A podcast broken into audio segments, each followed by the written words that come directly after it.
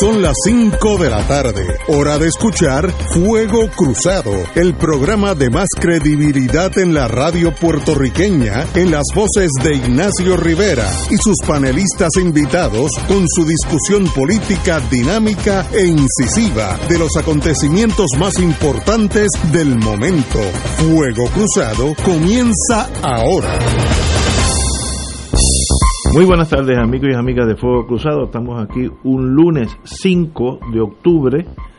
Ayer, hace unos cuantos años, 1958, Rusia llamó la atención del mundo entero tirando el primer satélite en, órbita en, en, el mundo, Sputnik. Eh, eh, y fue el mundo entero. Yo, yo me acuerdo que yo salía a la azotea porque decían la obra que pasaba por Puerto Rico y pasaba, uno lo podía ver brillando. Así que fue un movimiento eh, inesperado de la Rusia que estaba supuesto a estar más atrasada y en cohetería pues se le adelantó ahí unos años a creo que fue Kennedy, ¿no? Sí, Kennedy. Eh, no, Eisenhower. Uno de esos dos. Anyway, vamos a hablar cosas más importantes, un poquito alejarnos de la historia, sino el futuro. Eh, tenemos con nosotros, como siempre, todos los lunes, el doctor Fernando Cabanilla. Muy buena, Fernando. Hola, Ignacio. Saludos a todos. Y la noticia del mundo entero es que el presidente, su señora esposa y ahora la oficial de prensa, eh, todos han dado positivo y otros más en la, en la Casa Blanca, eh, lo cual pues es un evento mundial en el sentido de atención de todo el mundo político y el mundo médico y pues, como siempre pasa, la salud del presidente se considera es un, secreto de Estado por las complicaciones que puede tener de la competencia, de las acciones, todo eso. Y hay mucha confusión en cuanto a esto, pero es muy difícil mantener todo secreto, como en otros años anteriores. Los presidentes se han enfermado y nadie lo ha sabido, y eso pues hay que entenderlo. Hay una noticia aquí, doctor, que un doctor, no, no sé de cuál, porque tengo aquí de varios, New York Times dice que el uso de dexamethasone sugiere que, que Trump está, eh, suggest severe COVID-19. Eso es correcto, que es dexamethasone, eh, porque yo nunca había oído eso hasta, hasta hoy. Diga usted. Sí, sí, recuerdo el viernes pasado cuando hablamos eh, yo mencioné que ese sería el próximo paso. Quería darle, darle dexametasona o decadrón, que viene siendo lo mismo. Decadrón es la, el término comercial de la droga, y dexametasona es el nombre genérico.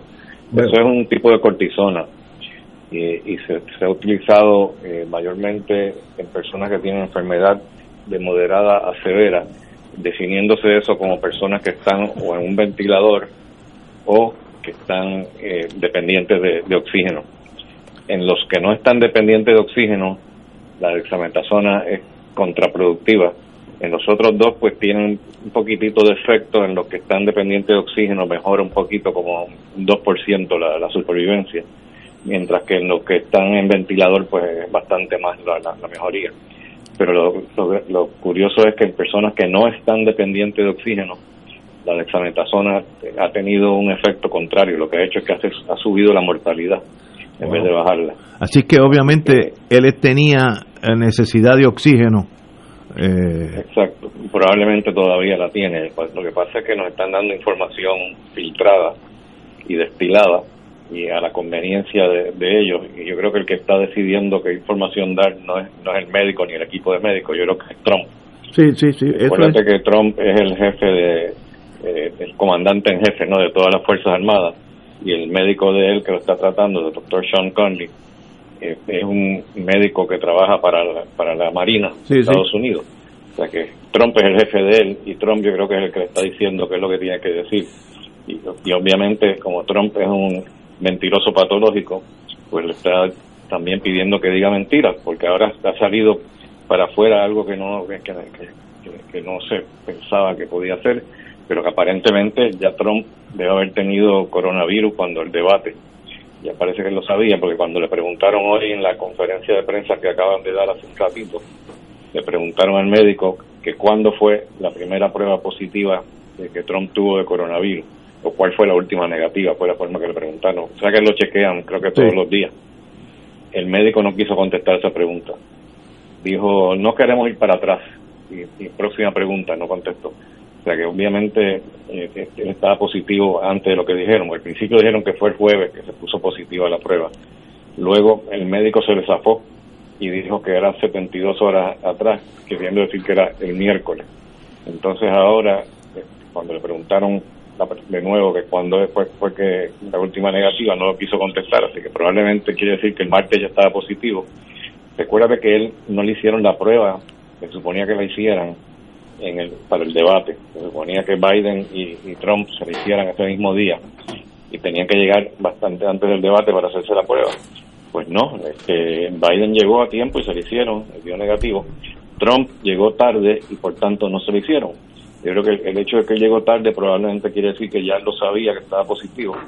Y él parece que tenía planes de que, de que no se lo iba a decir a nadie, porque imagino como él piensa que era Superman, él pensaría que iba a ser uno de los pacientes de estos asintomáticos que pueden pasar este desapercibidos y parece que no tenía planes de decírselo a nadie porque eso es signo de debilidad para él enfermarse con coronavirus de hecho dijo hoy que, que, que, que eso de estar hospitalizado en Walter Reed que eso es un signo de debilidad y que él, quería irse de alta.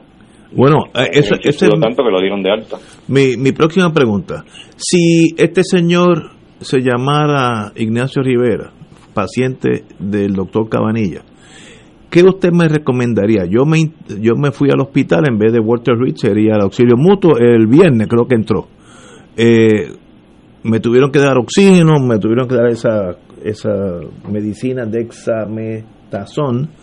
Eh, ¿Cuándo usted me indicaría, bueno, ya es tiempo que te vayas para tu casa para tenerte en observación? Hoy, como él dijo, que se va hoy. Bueno, es que aquí faltan varias piezas de información. Número uno, eh, sabemos que estuvo en oxígeno y sabemos que, la, saturación de oxígeno, que no lo habían querido decir, pero a, instancias de la prensa, pues le preguntaron tanto que dijeron que estaba menos de 94 menos de 94 quiere decir que se estaba yendo ya en fallo respiratorio. Pero Juan Bajo estuvo, estuvo en 85, 87, 90, 92, eso no lo dicen, ¿no? Eso lo tienen callado. Entonces eh, también le preguntaron acerca de, la prueba del CT de pecho para ver si tenía pulmonía y, no quisieron contestar, dijeron que la, ley, que la ley IPA le prohíbe decir esa Ah, sí, lo oí, lo Han dicho, pero han dicho un montón de otras cosas. Sí, sí, eso es embuste. Que la ley IPA también lo prohíbe, así que eso son, son excusas para no darle información. O sea que yo creo que él está o ha estado mucho más seriamente enfermo de lo que nos están diciendo. Y ahora, pues, cuando se vaya para Casa Eh, me imagino que me seguirán allá la dexametasona y probablemente va a salir adelante, pero dexametasona yo se lo hubiese dado desde antes, no, no esperar hasta el sábado, que fue cuando empezaron.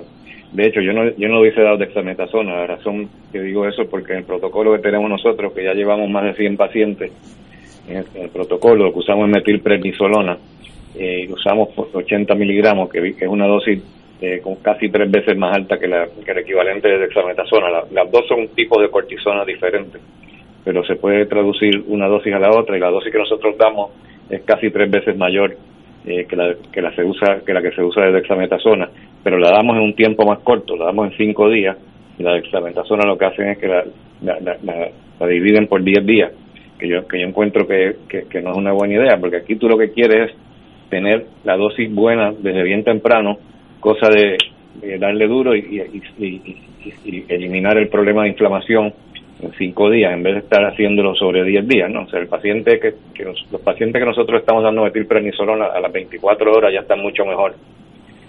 Y yo lo hubiese hospitalizado, obviamente, pues si está con problemas de oxigenación, pues hay que hospitalizarlo.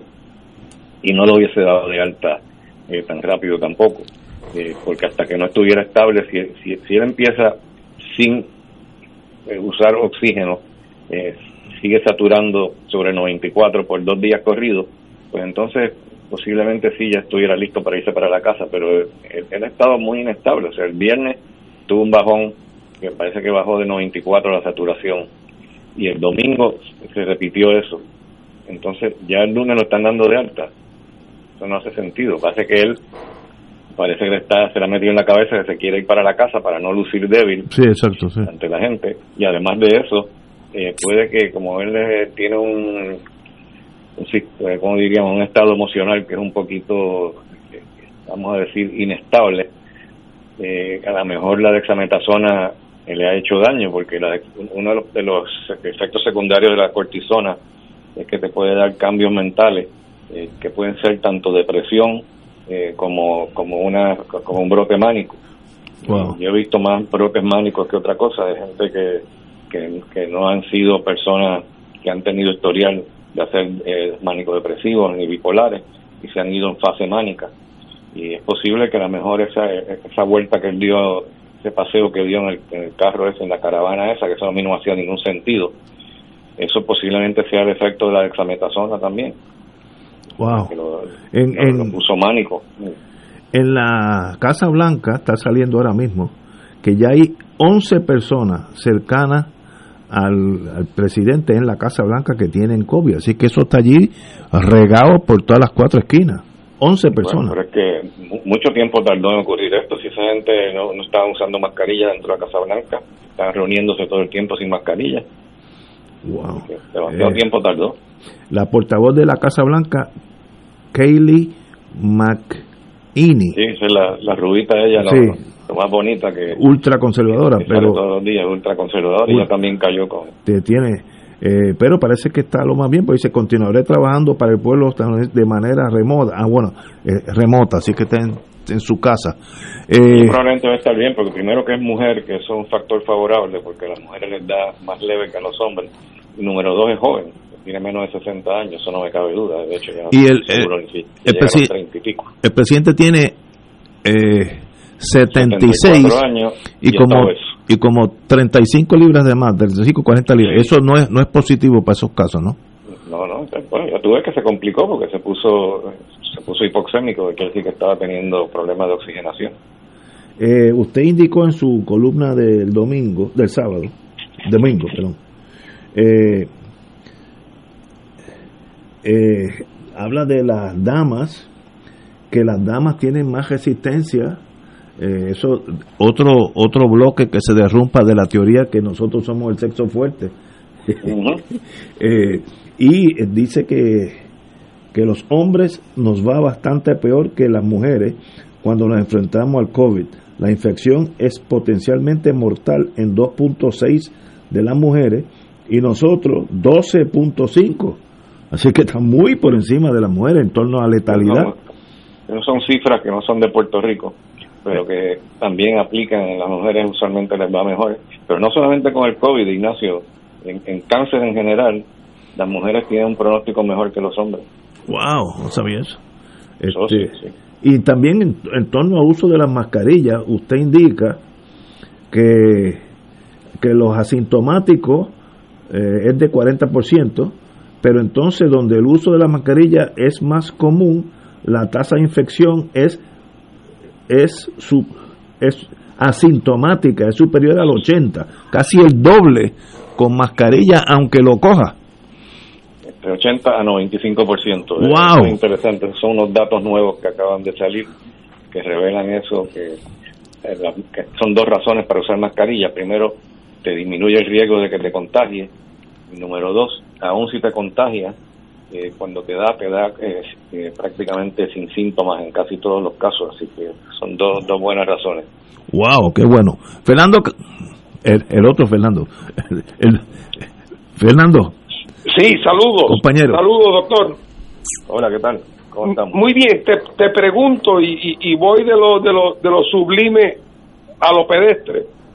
te escuché decir que en el caso del presidente, cuando hizo una medición de oxígeno en el oxímetro de menos de 94, eh, que ya eso era razón para preocuparse. Te pregunto, en el yo tengo un oxímetro que alguien me regaló.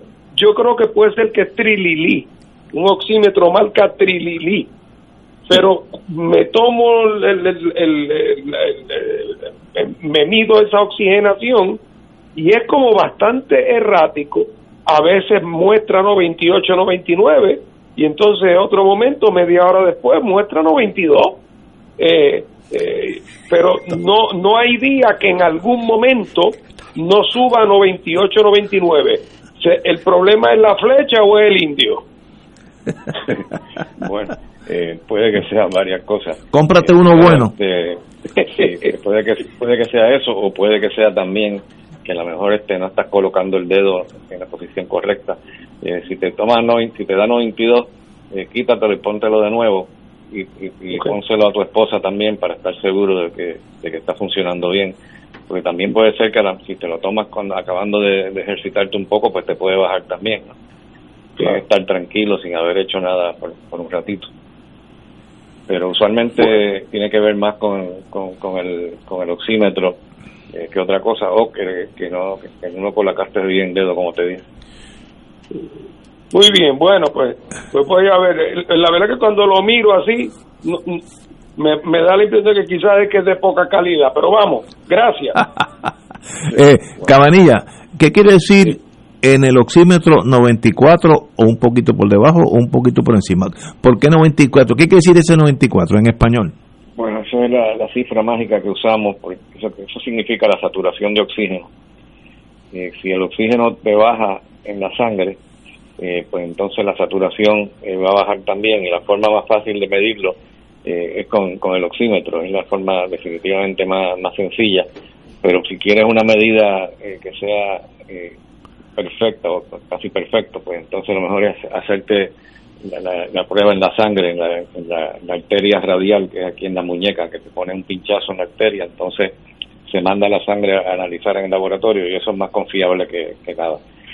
Pero la, lo que el oxímetro usualmente te da una idea eh, bastante buena y cuando ya baja el 94 eh, por ciento quiere decir que ya estás teniendo metiéndote en problemas estás empezando a irte en fallo respiratorio y si te baja el 90% ya estás en un fallo respiratorio serio y, y el y el presidente haber estado en dos ocasiones así quiere decir que ese día ya sea viernes o sábado eh, estaba en problemas estaba en problemas, pero como dije, no nos han querido decir exactamente cuál fue. Problemas, pero menos de 94. Si, si, estuvo menos de 90, pues ya estaba metido en bastante, problema bastante serio, pero no, no, no, nos dicen eso. Doctor. Buenas tardes, doctor. perdóname, antes que te vaya, Fernando, y el que, el que de momento tiene 90 de verdad, además de que anda en problemas, tiene síntomas, ¿él se da cuenta o no? Usualmente sí, a menos que sea que tienes este, un compromiso pulmonar de hace tiempo y te has acostumbrado a correr ese, ese nivel. Personas, por ejemplo, con enfermedad crónica pulmonar, fumadores crónicos, etcétera, pues ya están, están acostumbrados a correr ese tipo de, de, medidas, ya, ya, ya han hecho sus adaptaciones eh, para poder vivir con esa saturación. Bueno, muy bien, gracias. Francisco Catalá. Muy buenas tardes, doctor. Pues mira, eh, doctor Cabanilla, yo no tengo ni oxímetro ni siquiera termómetro en casa. Yo cuando me siento mal voy al médico, porque lo más probable es que me coja la medida mal, o si me la tomo bien, va y me voy a asustar. Pero un comentario al margen y luego una pregunta. La verdad es que el presidente Trump está en el hospital equivocado. Ha debido, yo no sé si esto sería un castigo para ti, ha debido venir al auxilio mutuo y que lo atendieras tú. Eso sería bueno para él, no estoy seguro si sería bueno para ti. Sí, yo no, yo no estoy seguro que tú me quieras mucho. Mira, la pregunta es la... la próxima columna del domingo trata de todo esto de Trump y una de las cosas que digo precisamente es que si llega a ser paciente mío no dura no duro cinco minutos no porque él me despida a mí sino que yo lo despido a él exactamente tiene toda la razón él hace lo que le da la gana él hace lo que le da la gana él no sigue instrucciones Oye, es la definición de un mal paciente. No, no, este es pésimo paciente, no mal paciente, es el peor paciente que uno puede tener. Eso que se fue de alta, eso se dio de alta el mismo. ¿Tú te el mismo, seguro. Se dio de alta el mismo. Leí en la prensa, pero no sé si, si es equivocada la información o si yo la interpreté mal, que en las últimas dos semanas en Puerto Rico, la, los indicadores, la, la, el panorama con relación al COVID-19 ha mejorado un tanto. ¿Es ¿Es, es cierto eso? Este, ¿Cuál es tu apreciación? Pues fíjate, eso es interesante porque yo estaba calculando eh, el número de casos eh, promedio por, por semana y sí es correcto eh, que, ha disminuido, está como entrando en una, en una meseta.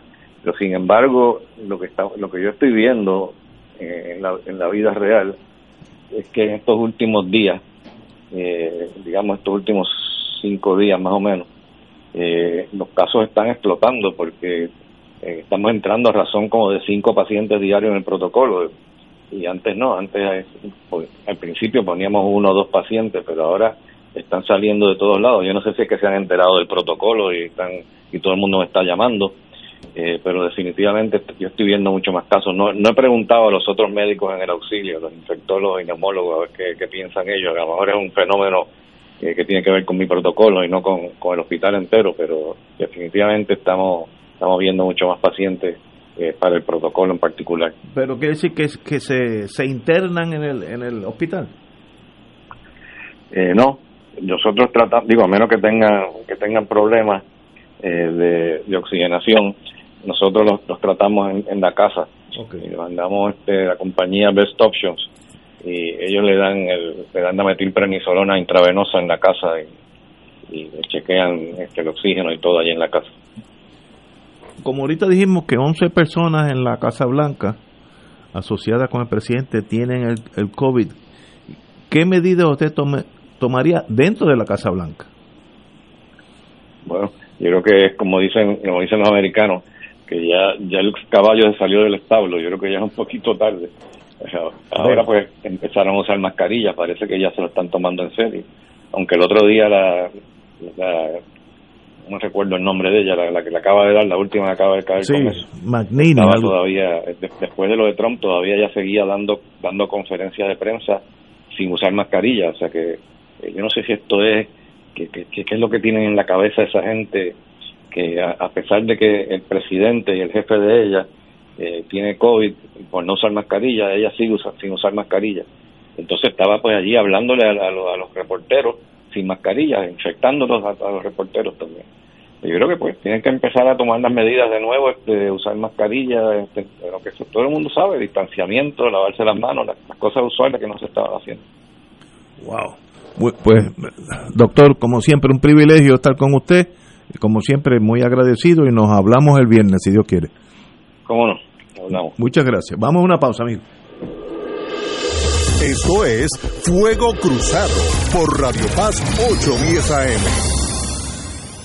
Eh, beneficiario de Medicare. ¿Sabías que ahora con tu nueva tarjeta de Triple S Advantage lo tienes todo en uno? Pues sí, más beneficios de salud, más acceso a tus OTC, puedes pagar la compra y limpieza del hogar y tienes dinero para que con la misma tarjeta de Triple S, sí, la del plan, compres lo que necesites. Todo esto sin sacrificar tus beneficios de salud, tu familia y Triple S Advantage, una gran red. Triple S Advantage es una organización de cuidado coordinado HMO y de proveedores preferidos FPO con un contrato con Medicare. La afiliación a Triple S Advantage Inc. depende de la renovación del contrato. Fuego Cruzado está contigo en todo Puerto Rico.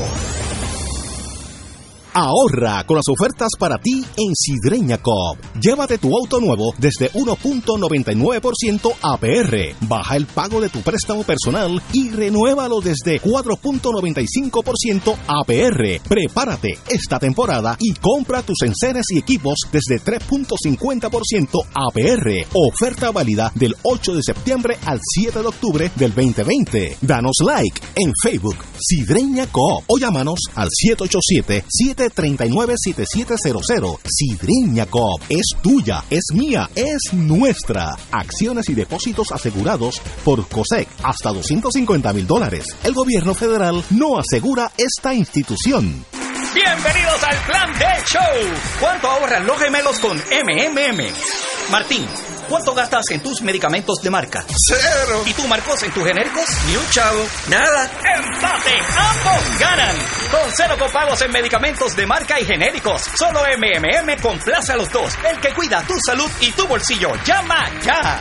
MMM Healthcare LLC es un plan HMO con un contrato Medicare. La afiliación en MMM depende de la renovación del contrato. Beneficio varía por cubierta. Radio Paz te ofrece el mejor motivo para levantarte temprano y disfrutar el comienzo de un nuevo día de lunes a viernes con Enrique Liboy y Radio Paz en la mañana. La dosis perfecta de noticias, deportes y éxitos musicales de todos los tiempos, humor y curiosidades, calendario de actividades y tus peticiones musicales por el 787-300-4982. Conéctate con el 810 AM de lunes a viernes con Enrique Liboy y Radio Paz en la mañana. Y ahora continúa Fuego Cruzado.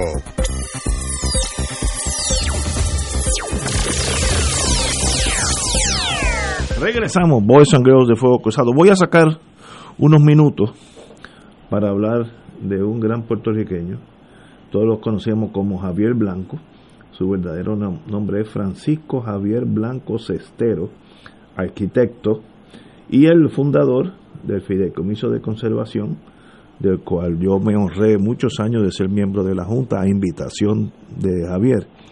Eh, Javier era esas personas que dejan una marca casi sin hacer ruido en la vida y él tenía como meta preservar lo mejor de Puerto Rico y, y el legado de él es extraordinario. Eh, eh, voy a leer. Me estoy copiando de Ángel Collado Schwartz, así que le pagaré el trademark infringement ya mismo.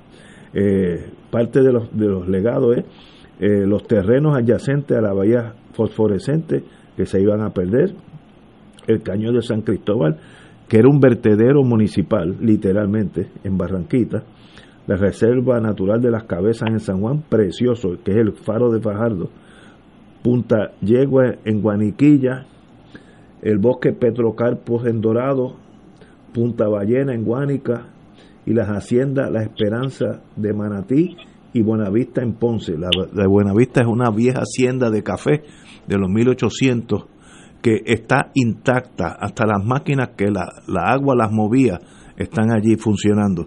Una, un verdadero legado para Puerto Rico, hombre serio, dedicado al ambiente. Yo estuve, como dije anteriormente, estuve en la, en la Junta de Directores muchos años y él siempre rechazaba, pero tenazmente, era una fiera a cualquier interferencia del mundo político de aquí que querían penetrar, eh, porque esa es una, una agencia, una oficina eh, endosada por los Estados Unidos en torno ambientalmente, así que es autónoma, pero los políticos locales querían meter caña, tal vez poner el, el sobrinito, y, esa, él batalló eso, a veces eh, tenía que ir a Washington a pedir ayuda y lo hizo, y eso se mantiene hoy en día, hoy se llama para la, para la naturaleza, que está Fernando Llovera, licenciado, a cargo de eso, ha seguido esa trayectoria. Así que mi querido amigo Javier Blanco, de verdad que me, me dolió mucho que ya estés en otro sendero. Estoy seguro que donde estás, que es allá bien arriba, vas a mejorar el, el, el, la zona ambiental del cielo, porque ya, ya mismo te veo en el escritorio tuyo, arquitecto al fin, arreglando las cosas por allá. Así que cuando, cuando yo llegue, eh, tú me nombras de nuevo a la Junta de Directores. Catalá. Sí, yo quisiera decir unas palabras sobre Javier Blanco, a quien conocí, tuve la oportunidad de conversar con él en varias ocasiones, gracias a dos amigos, eh, que eran amigos mutuos. Uno, este, José Luis Barreto, eh, ya fallecido hace unos cuantos años. Mi socio. Y otro, un amigo que veo frecuentemente, eh, que es economista también, Francisco Martínez. Y quisiera recalcar algo, Ignacio, y es que eh, don Javier Blanco, el fundador del Fideicomiso de Conservación, no únicamente se interesaba por eh, haciendas, por la naturaleza, sino que se interesó mucho, amaba al viejo San Juan. Oh, absolutamente. Y consideraba que el viejo San Juan era un museo. Y le dolía mucho, y esto me parece que es pertinente, le dolía mucho ciertas actividades que se celebran en el viejo San Juan que son generadoras de excesos y que violentan al viejo San Juan, porque él, el argumento de él, la tesis de él, era que la gran actividad del viejo San Juan era el propio viejo San Juan, porque el Museo San Juan era un museo vivo, el viejo San Juan era un museo vivo, que deberían ir los, turistas, tanto internos como externos, a admirar la arquitectura y por lo tanto, si algo se debe hacer con el viejo San Juan es continuar con las actividades de conservación y mantenerlo vivo con sus residentes, con sus museos, ampliar esos museos, darle mantenimiento a esos museos. Esa es la gran actividad del viejo San Juan, el propio viejo San Juan, no las actividades que se inventa un montón de gente y que realmente eh, saturan al viejo San Juan en un espacio donde no se cabe, en un espacio que queda violentado con esas actividades. Muchas razón. Eh, de verdad, él siempre protegió el viejo San Juan eh, como una fiera y, como era arquitecto remodelaba las cosas pero perfectas. La casa de eh, Power Girot, que es la sede del fideicomiso para la naturaleza, eh, es una, una remodelación exacta a cuando Ramón Power eh, fue la, la, tenía como residencia, que queda al frente de lo que era la Cámara de Comercio. ¿verdad? Un hombre renacentista, buen amigo, no, nos reímos, sufrimos cuando había los atentados de sacarle el dinero al fideicomiso para usarlo para comprar carros tal vez. Eh, eh, tuvimos que ir a Washington una o dos veces, él fue muchísimas veces y se asesoraba con los mejores ambientalistas en los Estados Unidos eh, que venían aquí, yo los conocí, tuve el privilegio. Un hombre de verdad de una época que ya nos gustaría tener muchos más como Javier Blanco, pero desgraciadamente vienen uno cada, cada 10 o 15 eh, años, iba a decir años, tal vez ni eso, pero eh, que en paz descanse mi querido amigo Javier Blanco. Eh, Fernando Martín. Bueno, me, me, uno a las expresiones de pésame de ustedes con respecto a Javier, que como ustedes ya han dicho, no sería abundar sobre lo dicho, una gran persona de una gran sensibilidad, un protector de la naturaleza y de nuestra tradición eh, de, patrimonial eh, y una persona de una dedicación eh, muy grande y de una visión muy clara sobre cuáles debían ser las prioridades en nuestro país. Así que ha sido una pérdida para todo el mundo. Estoy de acuerdo, totalmente de acuerdo contigo y, te dije, indiqué ese cañón de, ay, no sé dónde queda, Barranquilla. San Cristóbal. San Cristóbal. Cuando llegamos allí la primera vez, había como 20, 30 pies o, metros eh, llenos de basura, carros usados. Eh, bueno, era un, cementerio de, de, basura y eso se limpió y quedó, la naturaleza volvió a reflorecer como si nunca hubiera pasado nada. Y esas son cosas que hacen puertorriqueños, estoy seguro que en Puerto, Rico hay muchos más puertorriqueños que dedican su vida a cosas tan nobles como esa. La maestra que dedica su vida a educar gente bajo las condiciones más pobres, en las escuelas más pobres de Puerto Rico, también son heroínas eh, o heroínos si son hombres.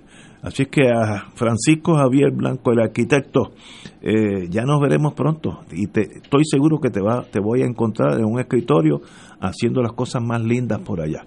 Así que, como dije anteriormente, me nombra a la Junta en cuanto me vea. bueno, señores, atejicemos aquí ahora para bregar con la, con la realidad. Hoy yo en la computadora recibo, atención editores, favor incluir en sus calendarios de hoy, lunes 5 de octubre, conferencia de prensa del candidato a la gobernación del Partido Popular, Carlos Charlie Delgado, sobre propuestas para atender el problema de la violencia contra la mujer.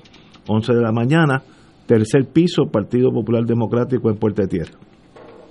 Y eso es un detonante obvio que está haciendo lo que se dice en la política americana damage control, tratando de eh, ponerle bondo al carro abollado en las últimas semanas con, la, el issue de la perspectiva de género, que es un issue a nivel mundial, y este señor sencillamente pues o no sabe lo que es eso o no le interesa, eh, pero contestó esa pregunta eh, estrepitosamente mal. Eh, dice la prensa que confrontó problemas para dejar clara su posición. Absolutamente. Yo creo que la dejó clara que él no sabía lo que estaba hablando. Eh, luego, eh, luego dijo que validaba la, el concepto siempre y cuando que no tenga nada que ver con la sexualidad, como si la sexualidad fuera una cosa calvinista, un pecado, algo así, no sé. Eh, y, sencillamente, eh, luego esa misma semana, estoy diciendo que esta no ha sido la mejor semana, y tiene que ver con el mismo, con el mismo tema, que es la relación personal de seres humanos. Eh, él indicó, eh, cuando le preguntan eh, le preguntó el, amigo Rubén Sánchez sobre su posición sobre la, la comunidad LGBTQ. Él dice, cito, eso fue como la experiencia bíblica con la samaritana. El Señor ni siquiera la juzgó. Al contrario, lo único que dijo fue, vete y no peques más. Es decir, dejó en sus manos la libre albedrío si sigue pecando o no sigue pecando. Así que precisa de la palabra de Dios. En otras palabras, resumiendo lo que digo en español, que la homosexualidad eh, es un pecado, ser gay es un pecado. Y son temas del siglo XIV que salen de la boca, porque estoy citando de un candidato de un, un partido que dice que es progresista, eh, que es de, centro a más, a más, a más tirar a la derecha. Eh, si hubiera venido del el doctor César Vázquez, pues hasta entendible, porque él no se ha cubierto y, él quiere volver al siglo XIV, pues muy bien, derecho tiene. Pero el Partido Popular choca con la mitología, que es un partido de avanzada del nuevo Puerto Rico, y sencillamente pues saca dos cosas, entre ellas muy relacionadas, me da la impresión que él no puede manejar ese tema hasta ahora. Y el anuncio de hoy que salió en la prensa, todos nosotros, digo en la computadora, que iba a las once y media y habló sobre atender el problema de la violencia de la mujer. Pues mire, obviamente eh, hay alguien en el Partido Popular le está diciendo hay que arreglar este toro, porque si este toro nos llega a fajar, perdemos las elecciones. Eh, ¿Qué tú crees, Fernando Martín? Bueno, mira, Ignacio, bendito, a mí, yo lo digo hasta con cierta pena porque yo no conozco bien al, alcalde de Isabela, básicamente de hola, ¿qué tal? No mucho más que eso, eh, a pesar de los años que yo he estado activo en la vida política, ¿verdad? Eh, pero esto es un desastre, esto, es una, esto es una comedia de errores, ¿verdad?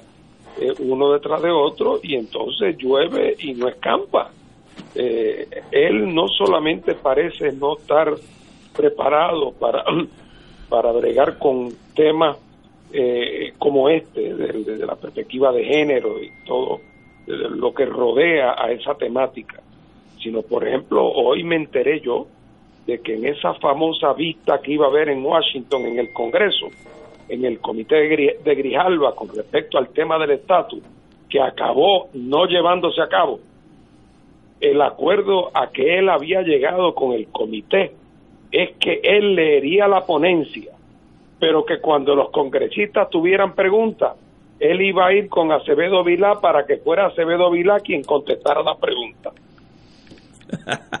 bueno, pues entre eso eh, y radicar un caso eh, de la corte de quiebra, de quiebra personal, en este caso como de quiebra política, eh, pues, pues no va mucho, ¿verdad? Eh, para usar la analogía tuya con el automóvil, esto es una persona que trata de estacionarse en reversa, se lleva por el medio en el primer intento, el poste le cae encima. Y entonces cuando trata de, de enderezar, se lleva al carro que tiene al frente. Y cuando entonces trata de cuadrar, le da un cantazo al carro que tiene atrás. O sea, esto es un peligro andante. Eh, y me da la impresión de que si el señor eh, eh, alcalde de Isabela eh, está pensando en la posibilidad de, de mejorar su situación de voto, yo le aconsejo que haga como hacía Joe Biden, que se escondía en el sótano de la casa y no decía nada, eh, porque la verdad del caso es que hasta ahora lo que ha mostrado es que tenían razón los que pensaban que independientemente de sus virtudes personales, que no dudo que las tenga, y de que sea una buena persona, que no dudo que lo sea, eh, de que no tenía ninguna particular aptitud para un puesto como el que al que aspira en unas circunstancias tan difíciles y tan complejas como vive el país. Eh, eso ha venido a auxiliar al amigo Pierluisi, que era de alguna manera un cohete bastante quemado, pero que de momento, como tiene alguna experiencia en estos temas de mayor envergadura, pues entonces pues resulta que la pobre el pobre desempeño del alcalde de Isabela hace lucir a Pierluisi mejor de lo que luciría en otras circunstancias. Catalá. Sí, mira, yo tengo una explicación bien sencilla para este fenómeno de lejor en que se ha convertido el candidato del Partido Popular Democrático a la gobernación, el señor Charlie Delgado. Y es el siguiente, es algo que nos pasa a todos, a todos los seres humanos. Si el primer botón tú lo pones en el ojal que no es, de ahí en adelante vas a cometer un montón de jores y la camisa te va a quedar torcida. Chueca, como dicen ¿Y, en el ¿y qué pasa? Charlie Delgado empieza, por ejemplo, en el tema de, de la perspectiva de género, empieza diciendo que él no cree en eso. Luego dice que él sí cree en eso. Luego dice que eso no tiene que ver con sexo. Luego este, cita la Biblia, mal citada. En el tema del estatus político de Puerto Rico, dice que es que no es soberanista. Luego dice que es soberanista. Bueno, no, no me extrañan la- sus dificultades, porque realmente en el caso del Estado Libre Asociado, esto es como, como el fenómeno Drácula, está tratando de darle sangre a algo que ya está muerto, eh, que, que, se- que parece vivo pero que está muerto. Así que realmente el gran error de Charlie fue el primer botón que se lo puso fuera del ojal y no se ha dado cuenta. Eh, Mario Moreno Cantinflas murió ya hace años y fue un comediante que se hizo famoso con un montón de trabalenguas. Nadie entendía lo que decía, pero tenía, la, tenía muchísima gracia. Eh, el puesto de Mario Moreno Cantinflas está vacante. Es posible que Charlie, si aspira a ese puesto, logre algún éxito a la luz de la demostración que está dando. Eso, si uno fuera del equipo de él, de los asesores, eso hay que atajarlo.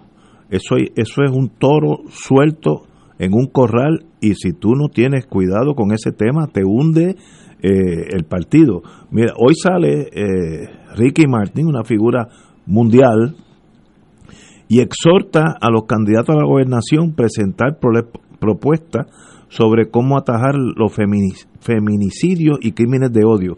Eso toca ese tema, como que todo el mundo se ha concentrado ahí y han abandonado la economía de Puerto Rico, la salud, eh, la preparación para la próxima tormenta, la privatización o no del sistema eléctrico. Se ha concentrado en ese tema que es dinamita para la ciudadanía, sobre todo el, el campo femenino, que es un 53% del voto. Así que políticamente este señor es su propio enemigo. Eh, tal vez la táctica que el licenciado Martín acaba de decir, si se hubiera estado en el basement, de- en el sótano de su casa, hubiera eh, cometido menos errores. Pero ya que salió, hay que corregirlo y hay que presentar en qué cree él en torno a este asunto. Y si, la- y si sale la palabra sexo, señor alcalde, no es para esconderse debajo de las alfombras. El sexo es parte de la vida del ser humano, desde Adán y Eva para acá. Eh, y no sé por qué, siempre y cuando que no sea algo de sexo. Pues todo en la vida, a la corta y a la larga, el sexo es un factor importante.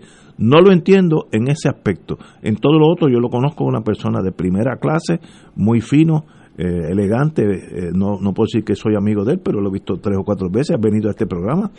No tengo problema que sea gobernador, pero ese, ese, ese tema lo vuelve loco, lo saca de balance, como el boxeador que tiene una mejilla, la mejilla débil, y, y el que le da un puño ahí cae patada arriba. No, hombre, no, levántese y corrija los errores.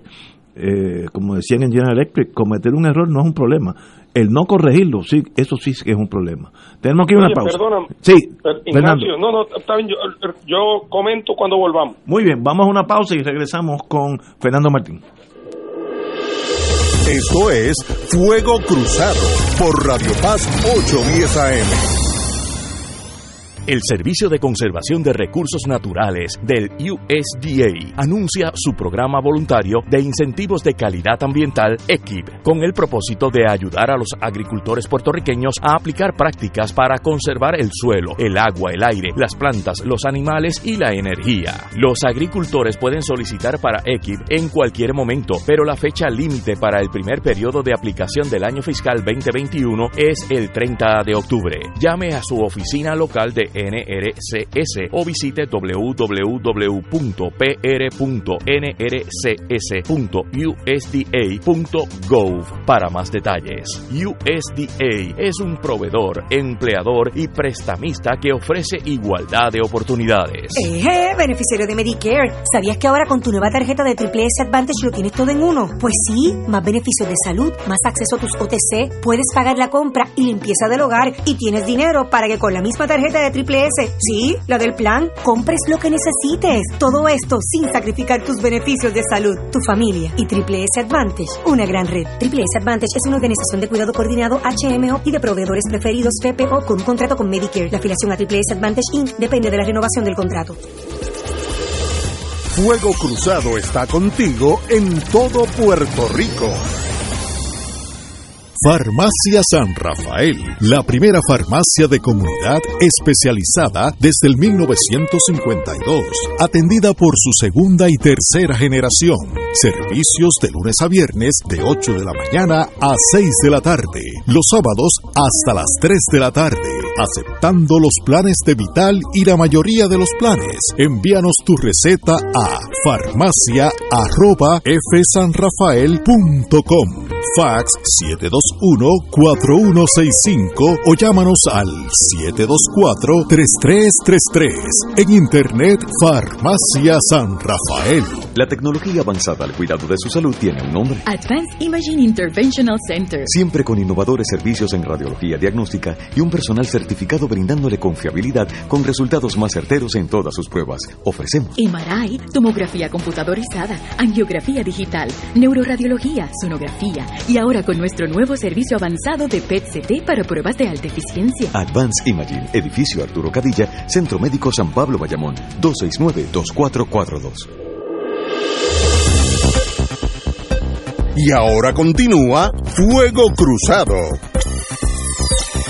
Regresamos con don Fernando Martín. Sí, solamente quería apuntar a manera de, de nota al calte que si se tratara el tema del manejo del, eh, de, la- de los temas de, perspectiva de género, eh, bueno, pues nadie es perfecto y podría él argumentar que, bueno, que él es de otra generación y que se está adaptando, eh, bueno, lo que lo fue. Ahí el, el que esté libre de pecado que tire la primera piedra. Pero lo que es obvio es que en este momento de nuestra historia, la sensibilidad a esos temas eh, es el eh, eh, cuando uno habla de eso está hablando de lo mismo que es el respeto a los derechos de todas las personas que viven en este país. Pero en, e- en el caso de él esa esa tendencia a, a la, a la contradicción a la ambigüedad a tratar de estar con Dios y con el diablo se extiende a temas en los cuales él debería manejarlo eh, como con, con, con gran pericia el tema del estatus político. Eh, él cuántas veces en los años no fue vicepresidente del Partido Popular estuvo en comisiones del Partido Popular que trataban el tema del estatus político eh, a lo largo de los años. Nadie puede decir o, presumo que nadie puede decir que no se enteró de lo que estaba pasando. Y que después de lo, del, del, del, del huracán que ha pasado por Puerto Rico con el tema del estatus político en los últimos cuatro o cinco años para los populares, porque los que no eran populares siempre supieron cuál era el score, pero para aquellos populares que de buena fe creían, y es que creían que este asunto se había resuelto en el, en el 52 y que se había logrado un pacto eh, entre iguales que no podía ser alterado salvo por consentimiento mutuo y que el Congreso había renunciado a, a, una parte de su soberanía sobre Puerto Rico de manera irrevocable. Bueno, hoy día nadie racional puede pensar eso. Y cuando le preguntan qué él cree que se debe hacer con el estatus, él dice buscar un acuerdo con los americanos mediante el cual ellos se comprometan a renunciar a su soberanía sobre Puerto Rico a la misma vez que nos mantenemos en unión permanente con ellos. O sea que la capacidad para no haber aprendido nada en los últimos 10 años es increíble. O si no, es que él piensa que es capaz de decir eso y que la gente lo crea, o que nadie le va a hacer una pregunta de seguimiento. Así que tu manejo en, un tema que él debería dominar eh, es tan pobre que me parece a mí que augura que no solamente en temas que requieren eh, gran sensibilidad eh, y modernidad, como es el tema de la perspectiva de género, sino en tantos otros, estamos ante una persona que no parece tener las destrezas necesarias para enfrentar los retos que la posición a la cual aspira suponen. Totalmente de acuerdo con su señoría. Y de paso, la prensa saca que hasta el día de hoy han muerto 31 mujeres asesinadas eh, eh, por hombres, eh, 31 en, en 10 meses, quiere decir que son 3 al mes. Y eso no es aceptable en ningún país del mundo.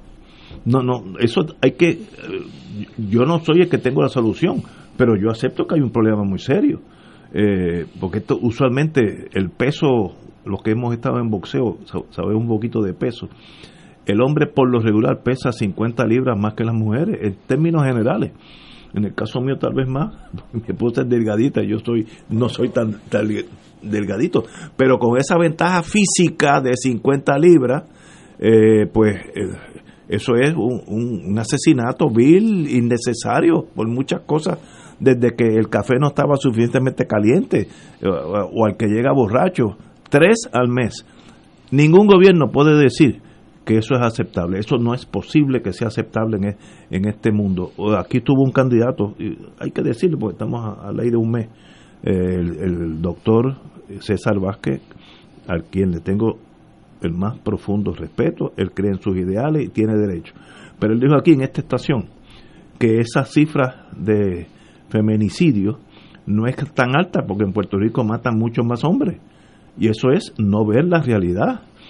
Los, hombres se matan porque están en mucha ah, acción delictiva, puntos de droga, eh, robando, etcétera. Ya es otra otra interacción.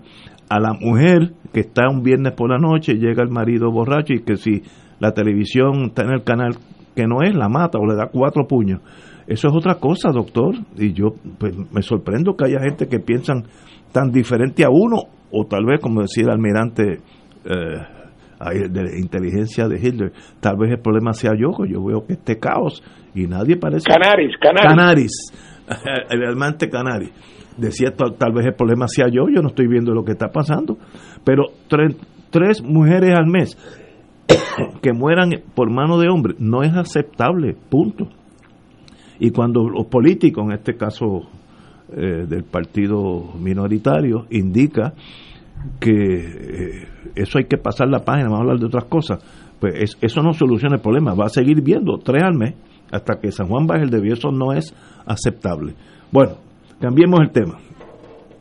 Eh, sabemos que estamos allá 30 días, un poquito menos, porque 30 días, sí, bueno, estamos el estamos el 5 y las elecciones son el 3. Así que menos de un mes del momento de la verdad, como yo digo, la última encuesta, esa sí que es buena, esa casi nunca falla. Eh, y tenemos los, todos los candidatos eh, ya poniendo, eh, dándole fuete a, la yegua en la curva de los 1200 metros. Y voy, salieron en la prensa, lo voy a, para que no vean que estoy eh, favoreciendo a nadie. En el, en el mismo orden eh, de, izquierda a derecha que lo tiene la prensa. El amigo Juan Dalmao, eh, a través, todos a través de su director de campaña, pero lo que dicen, lo dicen a nombre del, del futuro gobernador, si es que el pueblo lo favorece. Lo que buscan el PIB es que el elector indignado con, con los gobiernos populares y progresistas muestre su descontento votando a favor del PIB. Del mismo modo, hacen hincapié en que el voto útil es aquel que responde a la conciencia de las personas y no a la conveniencia de un partido, como insisten los populares. Estoy citando del, PIB. Charlie Delgado, el número dos, el presidente, el presidente del partido y candidato a la gobernación, indica, buscan proyectar más las propuestas de lo que el candidato popular llama la segunda transformación y provocar interacciones a nivel regional o por medios virtuales para contrarrestar las diferencias. Eh, no voy a hacer comentarios, porque luego se lo voy a pasar a, Martín. La licenciada Lúgaro eh, concentrarán en sus esfuerzos en llevar un mensaje de esperanza anclado en una reconstrucción del país. Dijo que también están trabajando en el área de movilización de electores a las urnas y de voluntarios para los colegios de votación. Es una persona práctica y yo creo que hace sentido. El señor Eliezer Molina, que la campaña desarrollarán eh, en educar y crear conciencia sobre asuntos de importancia para el país. Esto, esto va a continuar, gane o no. Muy bien. Pedro Pierluisi, eh, obviamente candidato del PIB, eh, del PNP, indicó que ante la pandemia del COVID-19 se han mantenido haciendo reuniones pequeñas con electores que son transmitidas por las redes sociales y participando en los foros y debates con los candidatos a la gobernación. Resaltó que parte del mensaje de campaña es que Pierluisi es la única candidato que defiende la unión permanente con los Estados Unidos. Como decía Benny Frankie Cerezo, el, el paño colorado para el toro. Y el doctor César Vázquez, eh, sus anuncios en los medios y las redes sociales sobre las propuestas de la organización, especialmente en temas más allá de valores familiares que promueven y por los que ya son conocidos. Entre ellas eh, mencionó la integridad, la honestidad, los valores de la familia y la defensa de la vida, etcétera, etcétera. Bueno, ahí están los cinco candidatos, cinco este este mes, los es los cinco, no los seis. Esto es lo que cada uno piensa eh, concentrar hacia noviembre 3. ¿Qué tú crees, Fernando Martín? Bueno, mira, yo te voy a ser muy franco, Ignacio. Eh, aquí hay dos partidos que son los dos partidos que han gobernado, el Partido Popular y el PNP. Son los partidos que han fracasado. Eso lo sabe la gente. Eh, incluso el Popular o el PNP más fanático, en un momento, en un momento le acepta a uno que esos partidos le han fallado a Puerto Rico. Nos llevaron a la quiebra, nos arruinaron, convirtieron el gobierno de Puerto Rico en un monigote inservible pero ¿qué es lo que pasa? Que como se percibe que esos son los partidos más grandes y que uno de ellos probablemente va a ganar, pues entonces lo que mucha gente se plantea es, oye, ¿quién va a repartir los próximos 25 mil millones de pesos? Porque el presupuesto consolidado de Puerto Rico es como 25 mil millones de dólares. Esos son muchos contratos, esos son muchas designaciones, esos son muchos nombramientos entonces, en un país donde la gente está que si come no almuerza, la posibilidad de allegarse a la fuente de ingreso que da la cercanía al poder, y eso va desde la fortaleza hasta las alcaldías del pueblo más chiquito, eso moviliza sin entusiasmo, sin ilusión, moviliza a cientos de miles de personas a votar por la misma gente de quien se ha venido quejando amargamente durante cuatro años. La pregunta es, ¿cuántos van a volver a repetir ese comportamiento?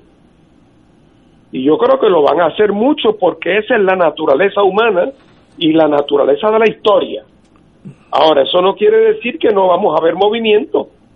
Vamos a ver movimiento, porque yo creo que el descontento sigue creciendo, a la gente se le van cayendo las escamas de los ojos, y entonces empiezan a darse cuenta que el voto con que ellos creían que ganaban, lo que hacía es que perdían. Que el voto que ellos decían con este, con este gano es el voto que ha llevado a Puerto Rico a la ruina, tanto popular como PNP. Y mucha de esa gente empieza a preguntarse eh, si hay otra, otra vía, si hay otro camino, si hay otro posible futuro y entonces ahí están las alternativas que son los otros candidatos que ahora empiezan eh, a, surgir, el Partido Independentista con Juan Dalmau, los de Victoria Ciudadana con su candidata, el candidato independiente, el candidato del partido eh, religioso, eh, todos se lo ofrecen al país. Ese sector del país que anda buscando un nuevo rumbo, tiene que evaluar esas alternativas y tiene que pensar cuál de esas alternativas representa eh, un reclamo más poderoso, representa una afirmación más dramática de su afán de cambio, cuál de esos candidatos representa sus valores cívicos, patrióticos, cuál de esos candidatos tiene un historial, no de ayer para hoy, un historial de años, de décadas de sacrificio, de integridad, de compromiso, en la buena y en la mala. Y ahí vamos a ver, y yo creo que una de las cosas que vamos a ver en este resultado electoral es que se van a, a marcar nuevas tendencias, pero el edificio viejo tarda mucho en caerse porque de esos edificios vive mucha gente a base del contacto, el privilegio, la pala, el amiguismo, el parentesco, el nepotismo todo ese mundo existe y está ahí. Si es que ahí todavía están pensando nombrar al marido de la gobernadora o del tribunal apelativo. Si es que esto uno, uno no se lo puede inventar, Ignacio. Si uno se lo dice, alguien cree que uno está bromeando. Así es que e, eso es lo que nos espera, pero vamos a ver marcar nuevos rumbos, porque ese edificio te está cayendo pedazo a pedazo. Tenemos que ir a una pausa, son las 18 horas. Vamos a una pausa y regresamos con el doctor Catalá. Fuego Cruzado está contigo en todo Puerto Rico. Aquí la llama se enciende cada tarde a las 5 porque escuchas Radio Paz 810 AM, WKBM San Juan y retransmite en diferido WOROFM Corozal San Juan, la Casa de Fuego Cruzado, el programa de más credibilidad en la radio puertorriqueña.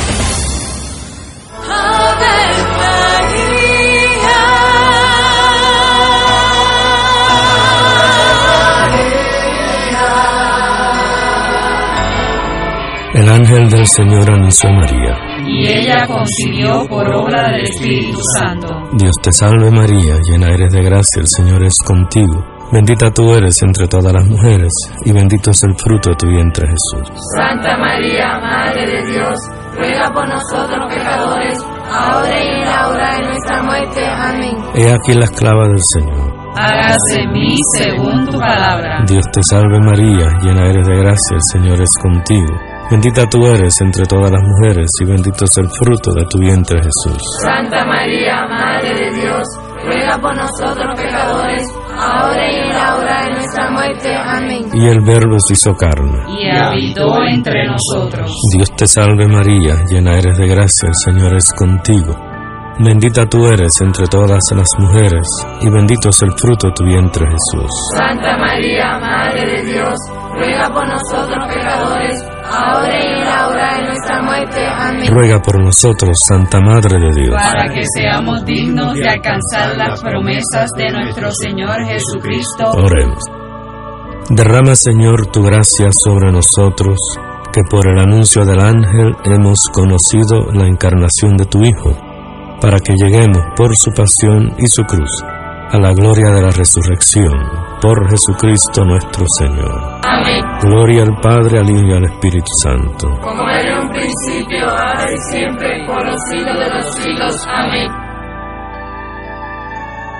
El Consejo de Acción Social Arquidiocesano, CASA, presenta su programa radial Casa de Todos, difundiendo el mensaje de la doctrina social de la Iglesia cada martes de 2 a 3 de la tarde por Radio Paz 810 AM. Conoce este instrumento que utiliza los valores y principios del Evangelio para analizar nuestra actualidad social, velando por la dignidad del ser humano. Casa de Todos, martes de 2 a 3 de la tarde por Radio Paz 810 AM. Y ahora continúa Fuego Cruzado. Estábamos hablando de la estrategia de los seis candidatos, cada uno expuso su, sus próximos 30 días en torno a sus prioridades. Yo no tengo diferencia con ninguno de ellos. Yo creo que todos tienen claro lo que, hacia dónde van y qué deben hacer.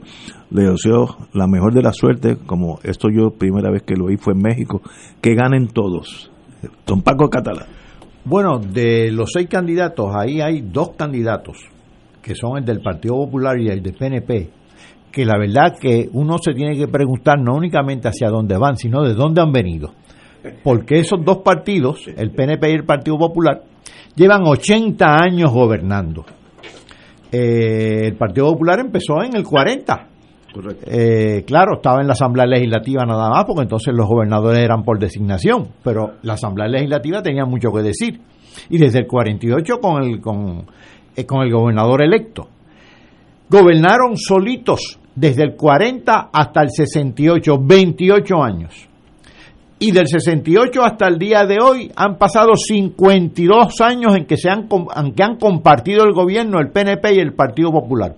Uno gana y el otro pierde, pero cuando uno gana y el otro pierde, el otro es la minoría en la Asamblea Legislativa. Y a veces han tenido la, uno la gobernación y el otro la legislatura. Así que esos dos partidos son responsables de lo que ha pasado aquí en los últimos 80 años. Eh, Charlie Delgado suele hablar de la segunda transformación, lo que quiere decir que hubo una primera. Pues como no me voy a, a, a remontar a los tiempos de María Castaña, pues del 40 hasta el, hasta el 2000. ¿Y qué ha pasado aquí? Bueno, nos hemos endeudado, eh, ha emigrado la gente, en años buenos como en los del 50 porque había crecimiento y en años malos como en los del 2000 y pico. Así que aquí ha emigrado la gente en los llamados años buenos y en los llamados años malos.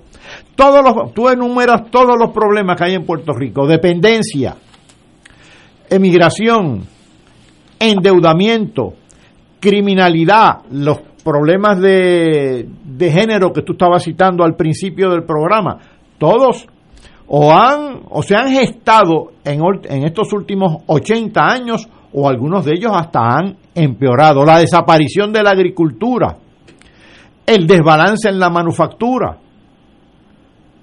Esto es increíble. Así que, ¿de dónde han venido ellos? Pues a ellos han venido de lo que Charlie Delgado llamaría la primera transformación. Y ahora va para una segunda que no, él realmente en sus discursos no ha explicado en qué consistió la primera, mucho menos ha estado explicando en qué va a consistir la segunda.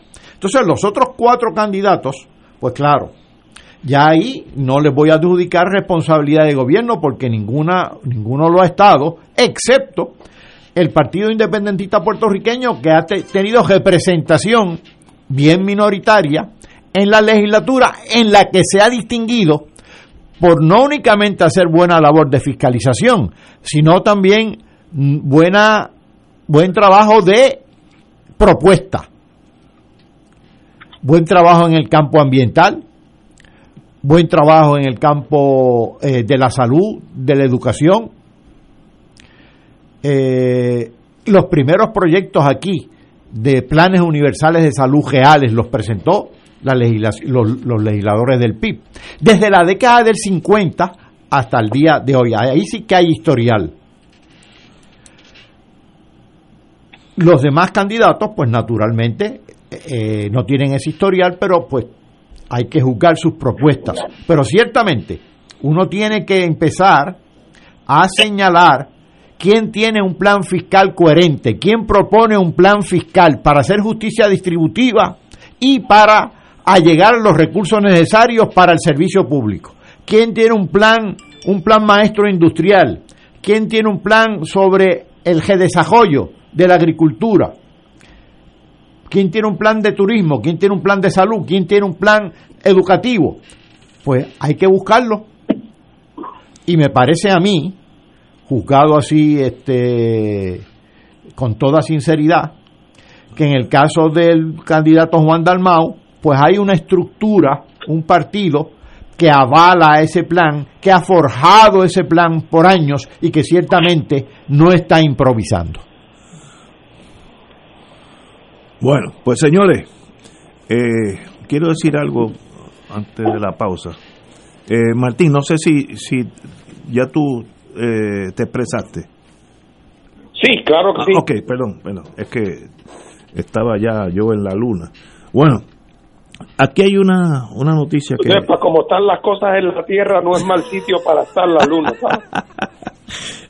Exigen cierre del zoológico de Mayagüez. Yo soy pro animales, tengo el corazón, que por mi corazón entra desde los elefantes hasta las hormiguitas. Tengo algo desde que nací, que los animales, soy parte de ese mundo y, y tengo en casa dos gatitas del viejo San Juan, eh, que son parte de mi familia.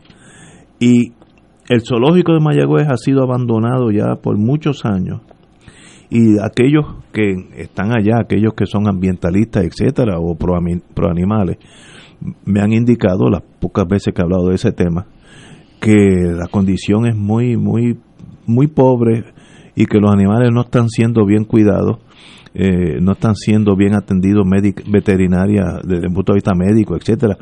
Y mire, señores, eso es abuso de animales.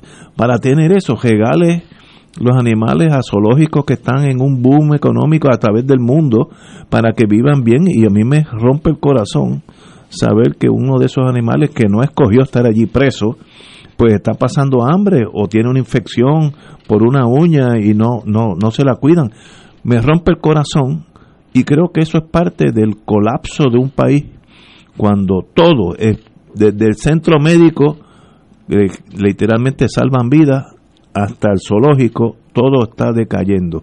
Y eso pues eh, tal vez en la segunda como dijo como dice Charlie la segunda Transformación. transformación. Eh, sí mire si me transforma en zoológico Charlie eh, usted lo pongo en la pared de mi casa como posible candidato. Eh, no podemos ser abusivos con los animales porque ellos son indefensos Eh, y sencillamente eso es parte de la vida aquellos que hemos ido en el Coast Guard en, la, en, la- en, el- en California, en San Diego, hay un, un zoológico. De esos donde los, no hay cages, no, no hay, ¿cómo se llama? Eh, rejas, eh, jaulas. Y caminan, una felicidad. Y eso consume dinero, pero en grandes. Pero es que California puede pagar eso. Tiene la sexta economía del mundo, algo por ahí. Pues, si no puedes tener un zoológico, no lo tengas. ¿Qué tú crees, Martín?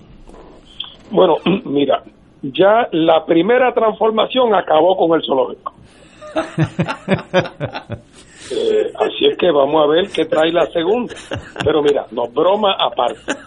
Eh, Ignacio, a, a- a riesgo de, pare- de sonar como un disco rayado, este es el síndrome de la lancha de Vieques. Oye, sí, sí. O sea, eh, cuando llega un momento que un gobierno, no digo yo que no podemos lanzar un cohete a la luna, cuando llega un momento que un gobierno no puede hacer lo menos, pues llega el momento entonces que no puede hacer nada. Yo he dicho mil veces, medio en broma, pero absolutamente en serio, que si usted pasa por una escuela y ve que la grama, el pasto, está de cuatro pies de alto, y pasa la semana que viene y allí está y la próxima semana vuelve y es lo mismo, pues entonces la pregunta se cae de la mata. Si no pueden mantener la grama cortada, ¿cómo es posible que puedan enseñar inglés o álgebra o español? Que es difícil y que requiere recursos y personal y dedicación y planificación y organización y, y, y, y, envolverse con la comunidad. Pues aquí pasa exactamente lo mismo. Nosotros no podemos aspirar a tener un zoológico como el de San Diego, por razones evidentes. Pero además, eso no quiere decir que no podemos tener un pequeño zoológico modesto, con animalitos pequeños, que estén bien cuidados, que sirva como un punto educativo, que para colmo de cuentos sería una referencia de turismo valiosa para el área oeste, que está con el agua al cuello y la marea subiendo, eh, y donde en Puerto Rico habría miles de personas que le encantaría poder de vez en cuando llevar los nenes, dar un paseo, aprovechar otra vez, no con la pretensión de ver osos polares, no se trata de eso, eh, pero se podría hacer una cosa atractiva, modesta, pequeña, bien atendida. Parecería mentir un sitio que está a, apenas un par de kilómetros de, del Colegio de Mayagüez, nuestro recinto eh, de, de, ciencias de la Universidad de Puerto Rico, eh, y, que, y que ni siquiera se pueda hacer eso. Eh, pues lo que te indica es que los recursos que este los gobiernos de Puerto Rico de la primera transformación, tanto populares como PNP, se chuparon ese dinero en otra cosa.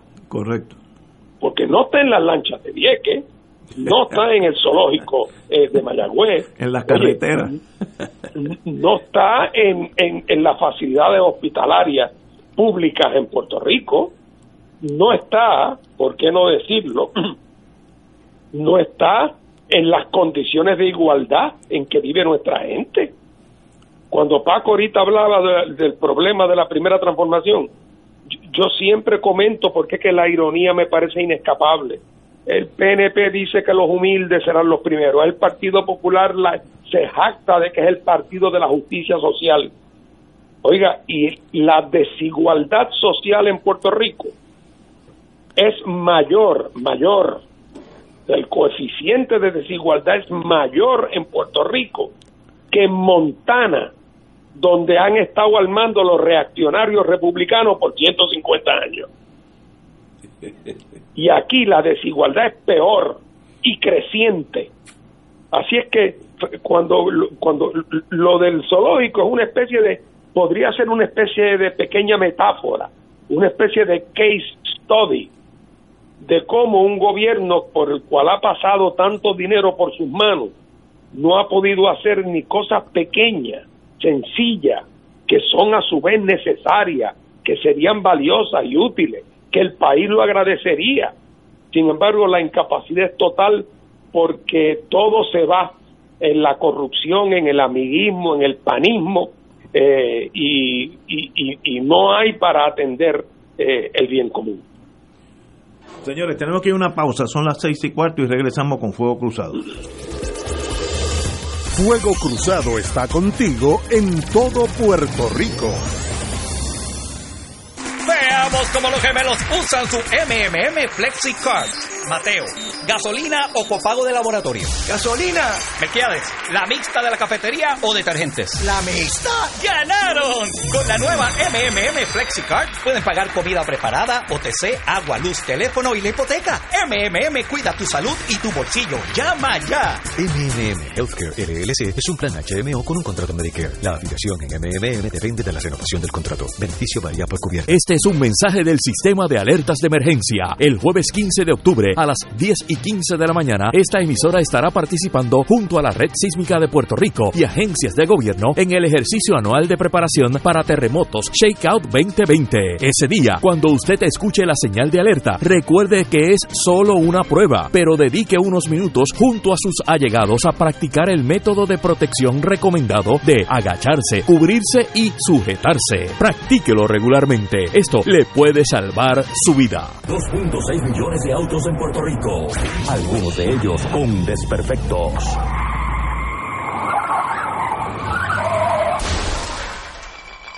Autocontrol. Tu carro. Tu carro. Tu mundo. Lunes a viernes a las 11 de la mañana por Radio Paz 810 AM. Fuego Cruzado, el programa de más credibilidad en la radio puertorriqueña, es ahora la tribuna abierta de análisis noticioso, con diversas perspectivas que exploran el trasfondo de lo que acontece a diario y cómo nos afecta. Escucha Ignacio Rivera y sus panelistas invitados de lunes a viernes en Fuego Cruzado en transmisión diferida a las 10 de la noche por Oro 92.5 FM. En Radio Paz 810 AM agradecemos las contribuciones de nuestros oyentes recibidas a través de ATH Móvil durante esta larga cuarentena, que nos ha permitido mantenernos en el aire a pesar de la difícil situación económica que nos ha golpeado duramente. Permanecemos a flote, pero cada vez es más cuesta arriba la misión de seguir operando este ministerio radial al servicio de nuestros hermanos en la fe y nuestra iglesia. Ahora más que nunca necesitamos de tu solidaridad. Entrando a la aplicación ATH móvil de la siguiente manera. Paso número 1, marca Pay Business. Paso 2, busca Radio Paz 810. Número 3, escribe la cantidad del donativo. Y número 4, presiona enviar. Muchas gracias por tu ayuda y mil bendiciones ahora y siempre. Radio Paz te ofrece el mejor motivo para levantarte temprano y disfrutar el comienzo de un nuevo día de lunes a viernes con Enrique Liboy y Radio Paz en la mañana. La dosis perfecta de noticias, deportes y éxitos musicales de todos los tiempos, humor y curiosidades, calendario de actividades y tus peticiones musicales por el 787-300-4982. Conéctate con el 810 AM de lunes a viernes con Enrique Liboy y Radio Paz en la mañana. Y ahora continúa Fuego Cruzado.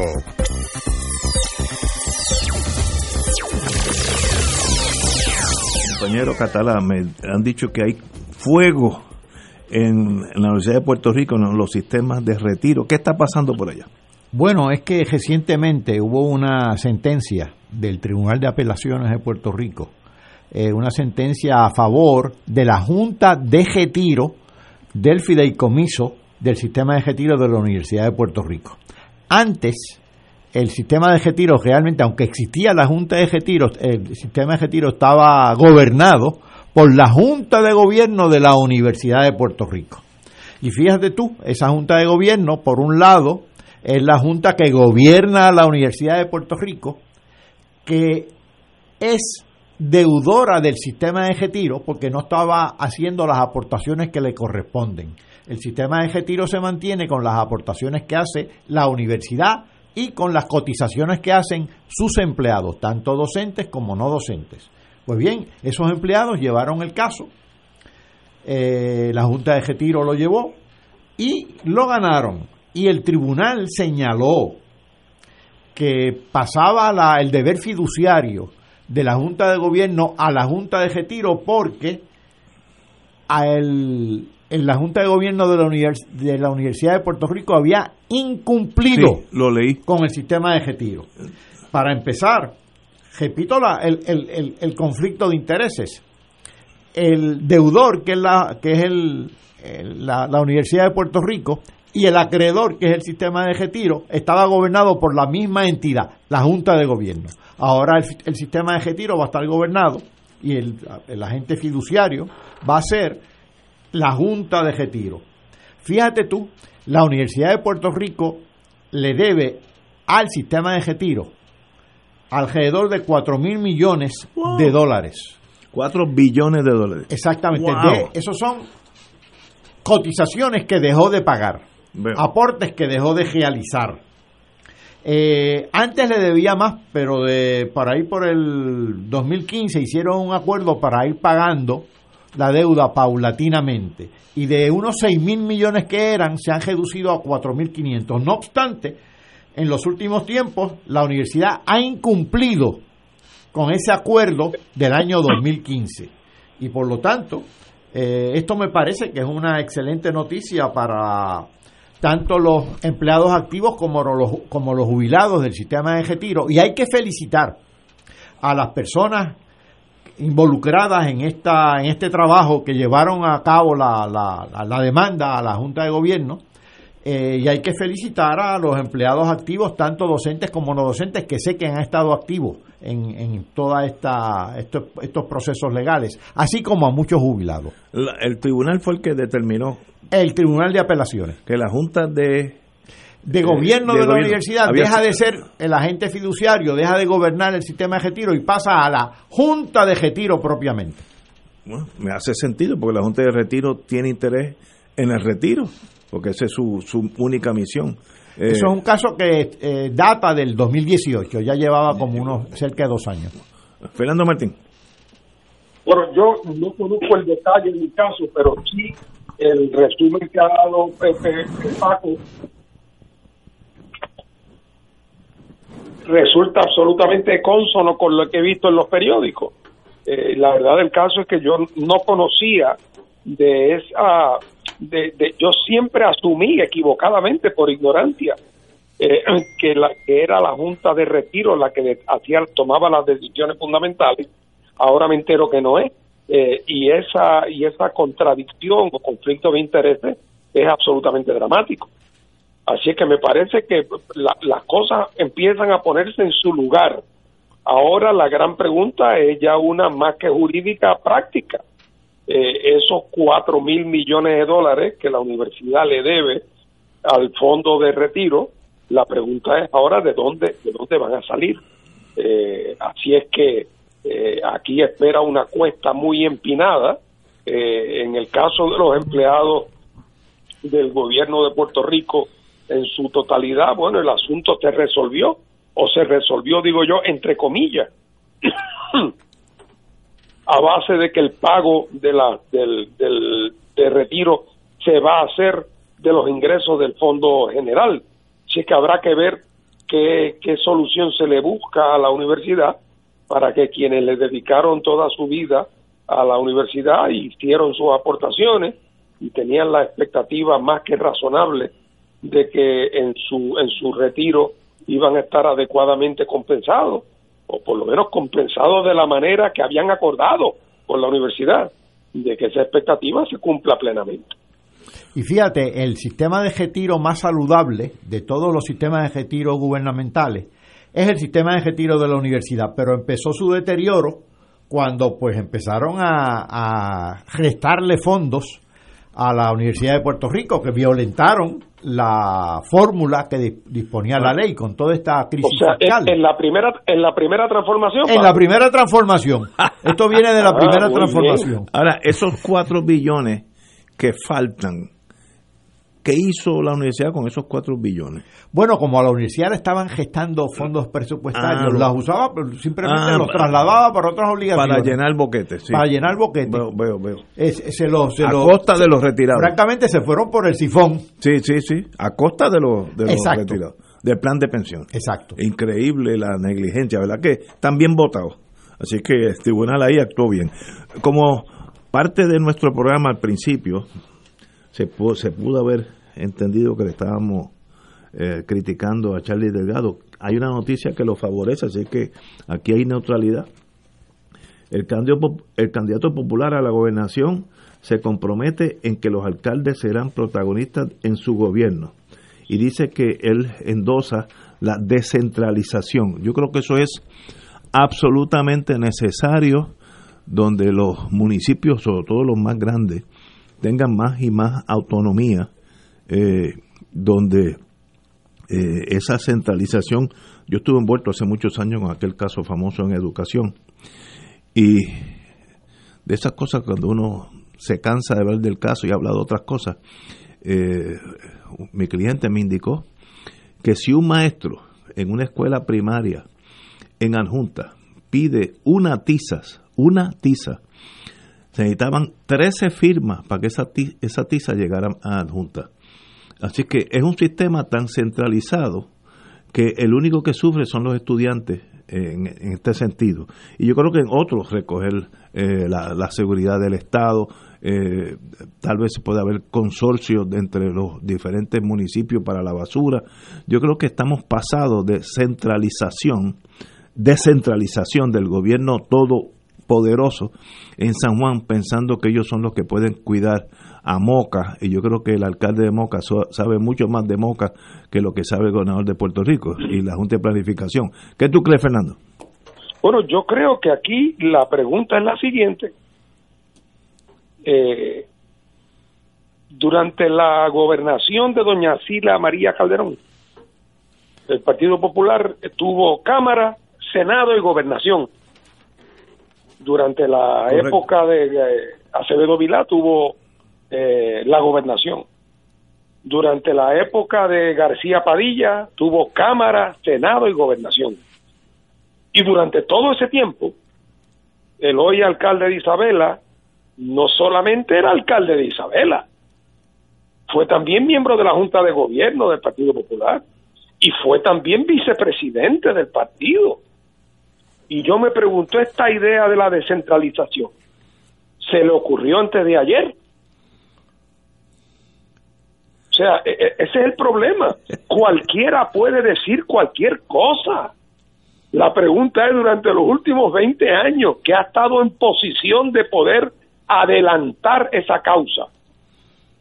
Y siendo alcalde más todavía, porque era para beneficio propio inclusive. ¿Dónde está la gran batalla? Pues no se dio. Entonces ahora, convenientemente, 30 días antes de las elecciones, tienen una revelación como San Pablo, Camino Damasco.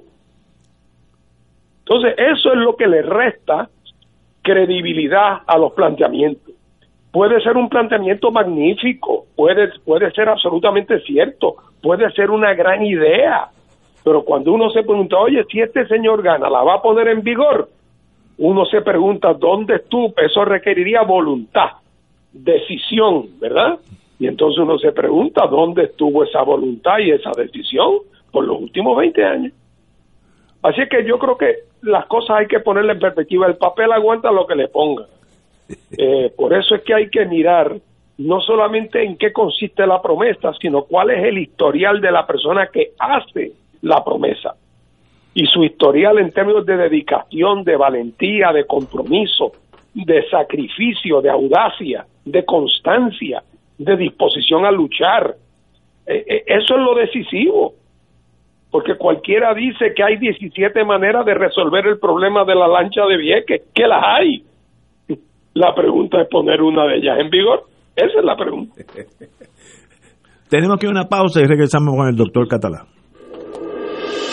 Esto es Fuego Cruzado por Radio Paz 810 AM el Servicio de Conservación de Recursos Naturales del USDA anuncia su programa voluntario de incentivos de calidad ambiental EQIP, con el propósito de ayudar a los agricultores puertorriqueños a aplicar prácticas para conservar el suelo, el agua, el aire, las plantas, los animales y la energía. Los agricultores pueden solicitar para EQIP en cualquier momento, pero la fecha límite para el primer periodo de aplicación del año fiscal 2021 es el 30 de octubre. Llame a su oficina local de NRCS o visite www.pr.nrcs.usda.gov para más detalles. USDA es un proveedor, empleador y prestamista que ofrece igualdad de oportunidades. Eh, beneficiario de Medicare. ¿Sabías que ahora con tu nueva tarjeta de Triple S Advantage lo tienes todo en uno? Pues sí, más beneficios de salud, más acceso a tus OTC, puedes pagar la compra y limpieza del hogar y tienes dinero para que con la misma tarjeta de Triple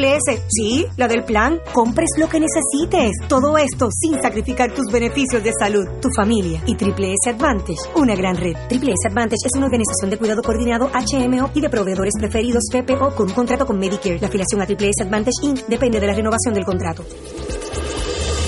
Fuego Cruzado está contigo en todo Puerto Rico.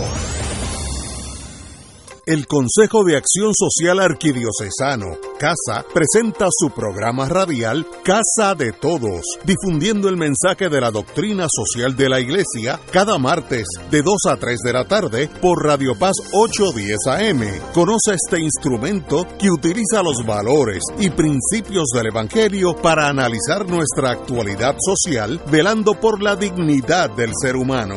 Casa de Todos, martes de 2 a 3 de la tarde por Radio Paz 810 AM. Buenos días familia. Es la casa a la que siempre puedes llegar sin invitación. A las 10 de la mañana, Judith Felicie es tu anfitriona para conversar sobre medicina, psiquiatría de niños y adolescentes, artes, derecho, valores y fe. Todos los días por Radio Paz 810 AM. Buenos días familia. Donde una conversación parece demasiado corta. Buenos días familia. De lunes a viernes por Radio Paz 810 AM.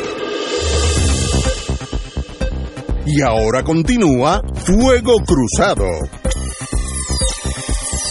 Regresamos, amigas y amigos. Nos quedamos en el tema de la descentralización, según lo expone Carlos Chali Delgado. Yo creo que es una excelente idea. El planteamiento de Fernando Martín sobre la descentralización, en lo que tiene razón, me recuerda a mí el tema de, de la reforma de salud se viene criticando desde el día 1, desde esto hace más de 20 años, porque la reforma de salud se aprobó en la administración del doctor Pedro José Yo, allá para la década del 90. Y nadie hace nada, todo lo contrario. El sistema de salud cada vez empeora más y más, resulta más costoso, más oneroso y menos eficiente. Y seguimos en las mismas y en las mismas. Ahora, con relación a la descentralización, sobre todo cuando se trata del el Departamento de Educación. A mí lo de la municipalización no me gusta tanto, pero sí, fíjate, la idea de las escuelas de la comunidad me parece positiva. Pero ¿qué pasó con esa idea? Que se tergiversó, se politizó y se mató. Aquí ha habido muy buenas ideas que se dejan a la vera del camino. ¿Por qué me preocupa lo de la municipalización?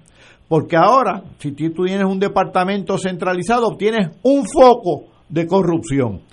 Si lo descentralizas en 78 municipios, vas a tener 78 focos de corrupción y va a ser más difícil fiscalizarlo. Es decir, para hablar de descentralización, también hay que plantearse bien cómo vamos a lidiar, cómo vamos a organizar esa descentralización para cejar las válvulas eh, por las que se ha colado la corrupción en todo el andamiaje del gobierno de Puerto Rico, tanto a nivel central como a nivel de las distintas localidades. Así que sí, yo creo que hay muchas cosas que se pueden descentralizar y que se pueden agilizar. Algunas no se deben eh, municipalizar, algunas se deben regionalizar, porque después de todo Puerto Rico no es un continente.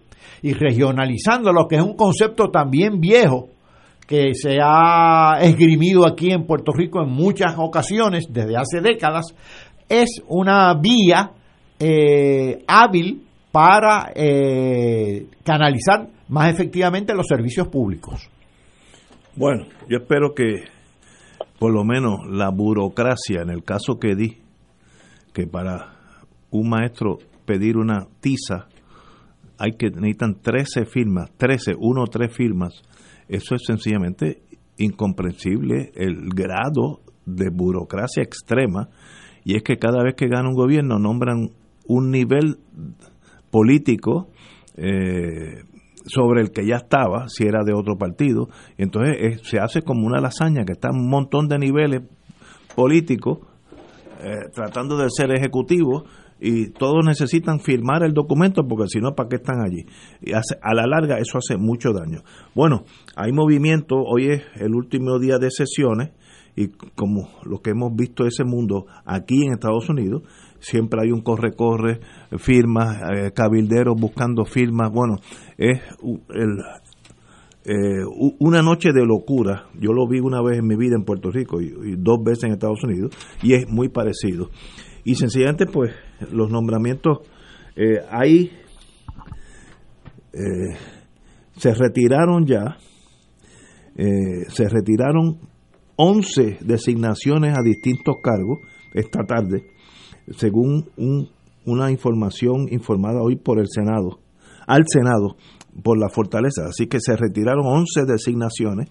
Obviamente eran candidatos que X, X o Z razón no iban a tener los votos suficientes. En la tarde de hoy, lo más importante, Osvaldo Soto sí revalidó como al negociado de telecomunicaciones eh, así es que eh, yo no sé si eso es por varios años, 10 años, no sé, pero ya, ya mañana lo veremos. Y otro que era importante, que yo creía que iba a pasar como juez, Eduardo Rivera Juan Taney, eh, sencillamente fue el secretario de corrección y retiraron su, su nombramiento. Así que estamos en ese pugilato, muchos cabilderos, muchas pasiones. Yo conozco varios de los abogados y abogadas que están nominados y yo conozco dos, tres de ellos. Son gente que serían excelentes jueces porque los conozco hace muchos años, muy serios en su profesión, mucha experiencia, en, algunos en, servicio público, eh, otros en asistencia legal, etcétera, etcétera. Espero que el Senado esta noche, en lo que faltan, que son cuatro o cinco horas, pues designe a aquellos que lo merecen a los puestos de jueces, porque a la larga ahí es donde se imparte justicia para, para el país. Así que eso no es ninguna cascara de coco, pero don Osvaldo Soto, que no revalidó como contador, sí revalidó al negociado de telecomunicaciones. ¿Qué quiere decir eso en español? Ese negociado, ¿qué funciones hace? Pues no tengo la menor idea. Estoy seguro que para mañana sabremos. Fernando. Bueno, ese negociado lo que hace es que reglamenta todo el fenómeno de las compañías eh, telefónicas en Puerto Rico. Eh, y pues entonces cuando la ley habla de que hay que haber tenido experiencia en, en la industria de las comunicaciones, no quiere decir que, que eso no quiere decir que has hecho comunicados de prensa. Quiere decir que tienes familiaridad con el sistema, con la industria, con el aspecto organizativo, tecnológico. Así que a mí me sorprende que lo hayan nombrado, pero otra vez, vamos. Estos últimos días, como tú muy bien señalas, eh, eh, y de hecho toda esta sesión extraordinaria, ha sido una sesión de negociación entre facciones. Exacto. Ahí está el grupo de Tomás, el presidente del Senado, ahí está el grupo de, los senadores que simpatizan eh, con Pierluisi, ahí está el grupo de la gobernadora que está en los últimos días de Pompeya, y entonces la gobernadora quiso citar esta sesión antes de las elecciones, cuando ella todavía conserva algún poder de regateo, porque Pierluisi está todavía pendiente de que ella le dé el endoso, eh, porque si ella espera después de las elecciones, ya su moneda pierde totalmente valor.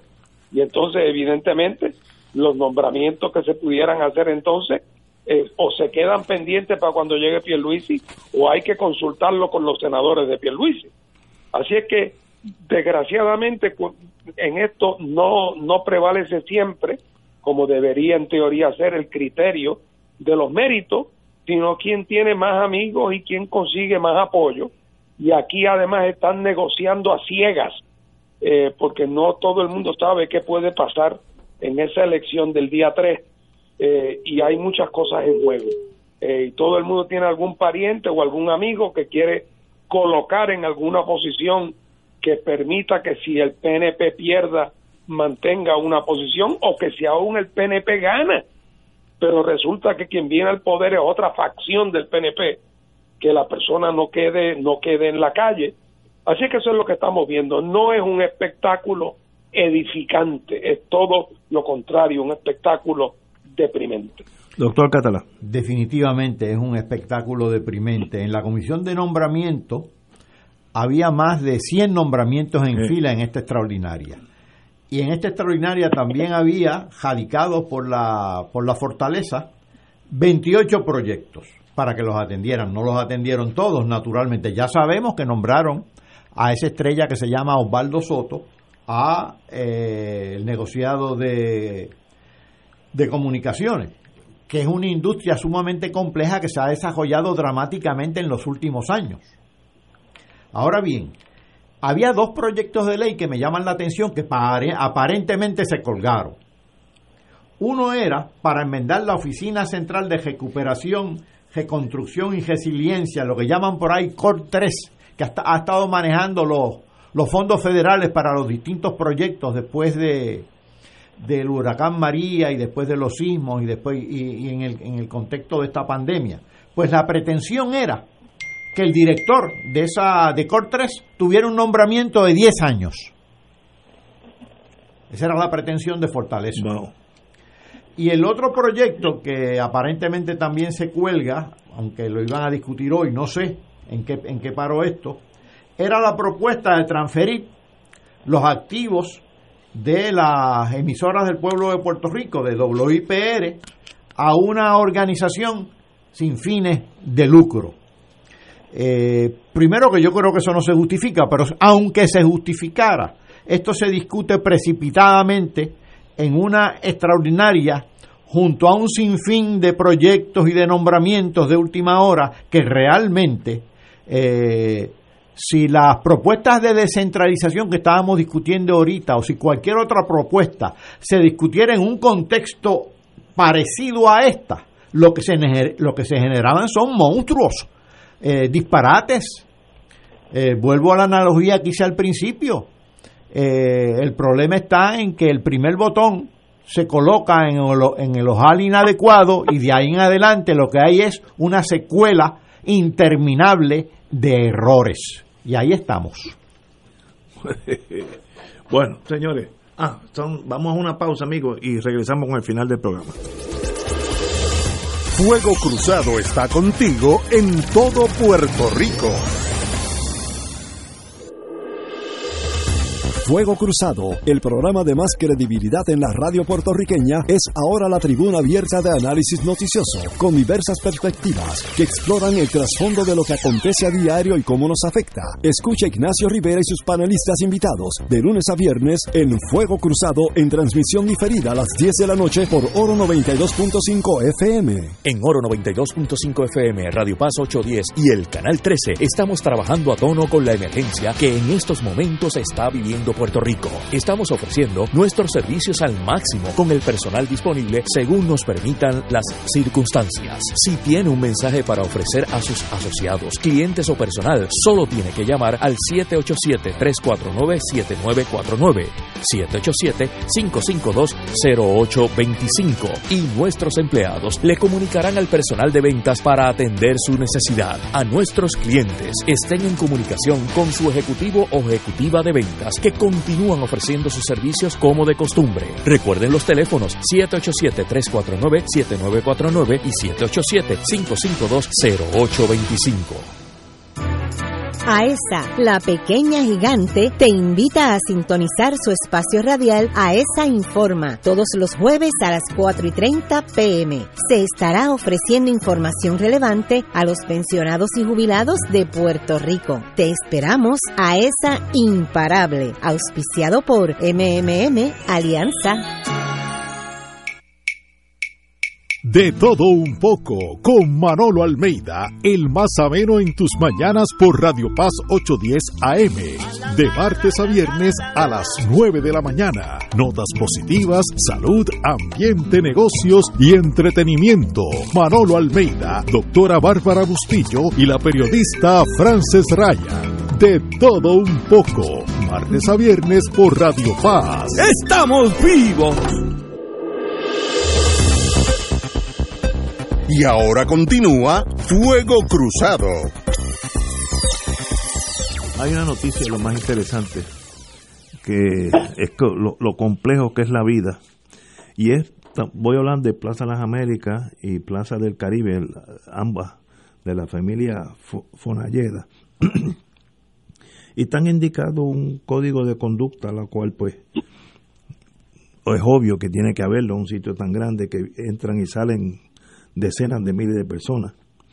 Eh, y el código dice entre ellas que no es, no creo que ahí haya discrepancia, no estar completamente vestido, caminar sin zapato o camisa, eh, eh, caminar por el centro comercial con capuchas o disfraces, caminar sin sin una ruta permanente, estar allí en los, sentados en los sillones, que hay un montón de gente que hacía eso. Eh, y una cosa que yo sé que va a dar candela, lo dije la semana pasada, o entrar con una vestimenta similar a ropa interior.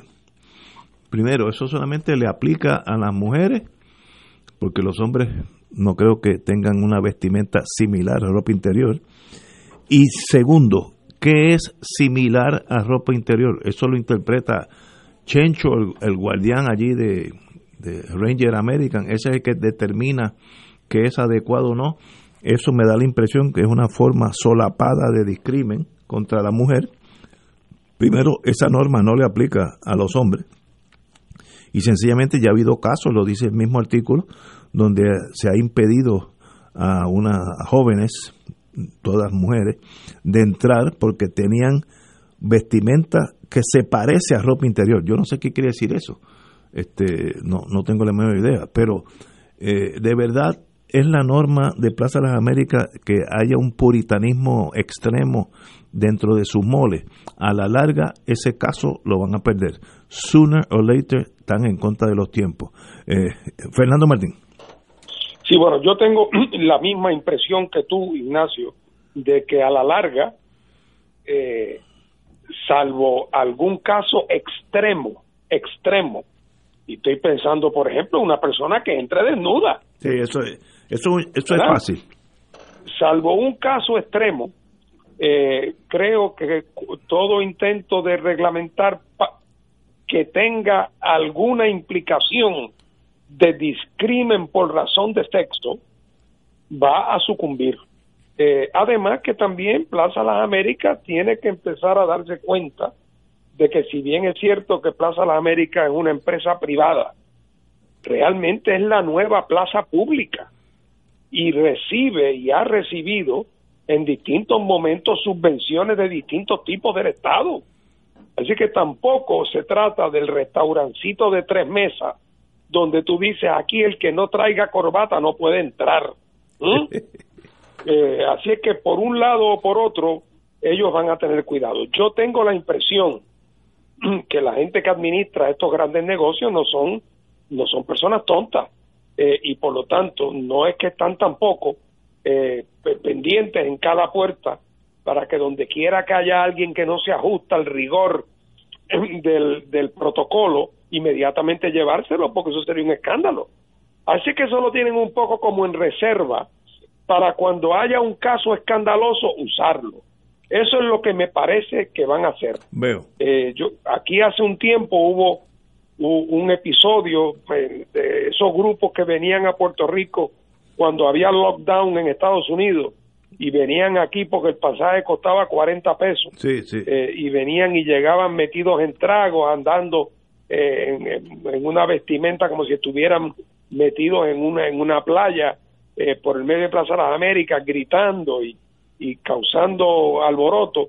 Yo creo que eso fue lo que dio pie a que alguna gente dijo, oiga, ustedes no pueden permitir que aquí la gente haga esto o entre así. Yo creo que eso fue el detonador, pero yo creo que siempre ha habido un régimen de, de vestimenta, etcétera, y de comportamiento, pero rara vez ha habido que tener que ponerlo en vigor y las veces que lo han hecho, no digo yo que en todos los casos, pero estoy seguro que en la mayoría han sido circunstancias donde la mayor parte de la gente coincide eh, que, que, algún, que alguna medida había que tomar. Pero tienen que ser muy cuidadosos porque a la larga, como tú señalas, Ignacio, los tribunales eh, van a fallar a favor de la liberalidad. Compañero Catalá. Sí, una cosa es eh, vestir más o menos adecuadamente y otra cosa es violentar la paz eh, que sería el caso extremo, ¿no? Yo creo que estos reglamentos de los centros comerciales datan de muchos años y su aplicación era bastante laxa, como dice Fernando, porque no veían que no iban a resolver ningún problema y iban a crear muchos. Es posible también que con toda esta discusión de la pandemia, pues se haya confundido la gimnasia con la magnesia. Una cosa es las precauciones que hay que tomar relacionadas con la pandemia y otra cosa son estas normas este, de vestimenta y otras normas de, por el estilo. Yo creo que hay que, evitar la confusión de un orden y de otro orden. Yo no tengo problema con este reglamento, excepto esa última oración. No tengo problema que esté completamente vestido, como dijo Martín, eso es obvio.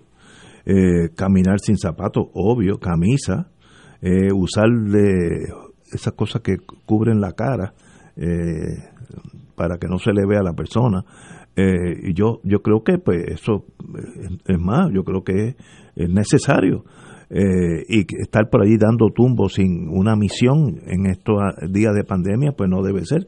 Pero que un guardia que no es parte de Plaza de las Américas, aunque trabaja para Plaza de las Américas, pero no es, es una compañía privada, eh, aquí dice entrar a caminar con capuchas o disfraces, pues, también excelente. Ahora, eh, o con una vestimenta similar a ropa interior. Eso lo determina cada guardián. Eso, eso a ti te ha impresionado mucho, ¿verdad, Ignacio? No, no. Mira, si nosotros tres nos ponemos en una puerta en las diferentes entradas eh, de, Plaza de las Américas, incluyendo a Willy aquí, el técnico, cada uno tiene una norma diferente. Yo creía que tú ibas a decir si nosotros tres nos vestimos inadecuadamente, porque entonces sí, que nos mandan al zoológico. No, no, sí, no. En el caso de nosotros es el manicomio, es otra cosa. Pero eso yo sé, conozco los tribunales, eso va a dar problemas. Un día que se tranque el domino y alguien por casualidad haya un issue o vayan con, con la misión de causar el issue. Eh, yo me acuerdo una vez, que, en paz descanse mi querido hermano Gallizá, que vino de Cuba y presentó el, el Fufiporte, ¿te acuerdas? Un pasaporte generado por el Colegio de Abogados para que para que hubieran hecho allí en aduana, en inmigración y el puertorriqueño lo miró medio mal, entonces llegó el supervisor, que era un americano, miró el pasaporte, le dijo, welcome back, Mr. Gallizá. O sea, en otras palabras, yo sé hasta tu nombre, welcome, y se acabó el issue. Pero ese era un caso de, una confrontación casi programada. Y eso pasa en la vida, ¿no? Este, pero lo dejó el americano con la carabina al hombre, dijo, llegó todo decepcionado porque el americano le dijo, welcome back, Mr. Eh, Gallizá. Y eso mismo va a pasar en, en Plaza de la América. O por casualidad, que algún policía, que no son todos fibeta capa, eh, se prospasa con alguien que dice tú no puedes entrar hasta que sabe lo que sea, o un caso programado para eso. Pero cualquiera, se están buscando un problema. Pero ahí estamos, nos quedan tres minutos. Alarma la cantidad de ahogamientos. Eh, yo creo que eso ahí eso se debe en parte, digo, los, los marullos siempre han estado ahí desde que llegó Colón por tanto, lo único que ha cambiado es que en varias playas peligrosas, esa que está en el condado, eh, es, muy peligrosa, hay una resaca tremenda ahí, en, Fajardo hay otra, eh, etcétera, etcétera. Antes había más guardianes, lifesavers, que ahora. Por tanto, si ahora tú tienes problemas, esos muchachos que usualmente estaban en unas condiciones extraordinarias, iban y te sacaban eh, a veces no podían, pero la gran mayoría de las veces protegían a uno. O paraban a los muchachos cuando se metían más hondo de lo posible, tocaban un pito, yo me acuerdo de eso, y uno se tenía que acercar. Eh, ante la falta de dinero de recreación y deporte o, recursos naturales, no sé cuál, pues no hay guardianes y entonces pasa, literalmente la pobreza está con, aumentando la cantidad de ahogamientos ya que no hay guardianes. Fernando. Bueno, y eso salva vidas además con unas vestimentas similares a la ropa interior. no los dejamos entrar. si lo cogen los fonalleras, no los dejan. insisten que se pongan pantalón largo. Muy bien. Bueno, para irnos, la eh, Comisión Estatal de Elecciones tiene una agenda retante. Hay 2.4 millones de electores autorizados a votar. De una, de una población de 3.2, es casi dos terceras partes de la población de nosotros tiene más de 21 años, lo que demuestra la, que Puerto Rico se está tornando un país de personas mayores de edad. Eh, eh, son mucha gente que pueden votar en las elecciones y eso es un indicio que la mayoría está sobre 18 años. 216 mil votos adelantados eh, en el precinto el día antes o el weekend antes por correo o a domicilio. Ahí donde puede haber problemas porque son 216 mil personas que necesitan ese servicio. Algunos, yo me pregunto si, si la papeleta yo lo tiro el último día y llega después de las elecciones el matasello, dice 4 de enero. o, si dice 3, pero llegan 60 mil, eh, ¿se contarán esos votos aun cuando esa noche se terminó, se, puede certificar, te pregunto Fernando, ¿se puede certifi- certificar aunque haya 60 mil votos sin contar? Yo creo que no. No, si, si, si, si- eh, salvo que la diferencia sea por más de 60 mil votos, no se podría. Eh, y aquí el gran problema no es tanto el, el que es propiamente voto adelantado, el que es adelantado que, que va presencialmente y vota. Y aquí el gran problema son aquellos encamados, que hay mucha gente que ha pedido votar desde la casa por una enmienda que se le hizo a la ley electoral y entonces para ir a vo- para votar en la casa tiene que venir una delegación compuesta por alguien de cada partido y tienen que visitar decenas y decenas y decenas de miles de casas. Pero eso en se- elecciones anteriores eran 5 o 6 mil personas. Pero Así eso que se hará, Esto va a ser un gran problema. eso se hará antes del día de las elecciones. Sí, claro. Ah, ok, antes ok, del día ok. de las Se puede empezar desde hoy, vamos a ponerlo así. Sí, Sí, porque pero si no, es un no. gran problema porque la, la explosión en los, o sea, cuando se cuando se enmendó la ley para permitirlo, nadie hizo, digo, nadie no, el PNP, la oposición lo señalamos, nadie hizo, el, no- el PNP no hizo el cálculo de las implicaciones organizativas que esto tenía. Ya veremos, quedan menos de un mes, así que yo estoy loco que gane el que saque más votos y continuemos con la vida. Fernando, buenas tardes. Saludos. Y Catalá, como siempre, un privilegio. Buenas tardes. Hasta mañana, amigos.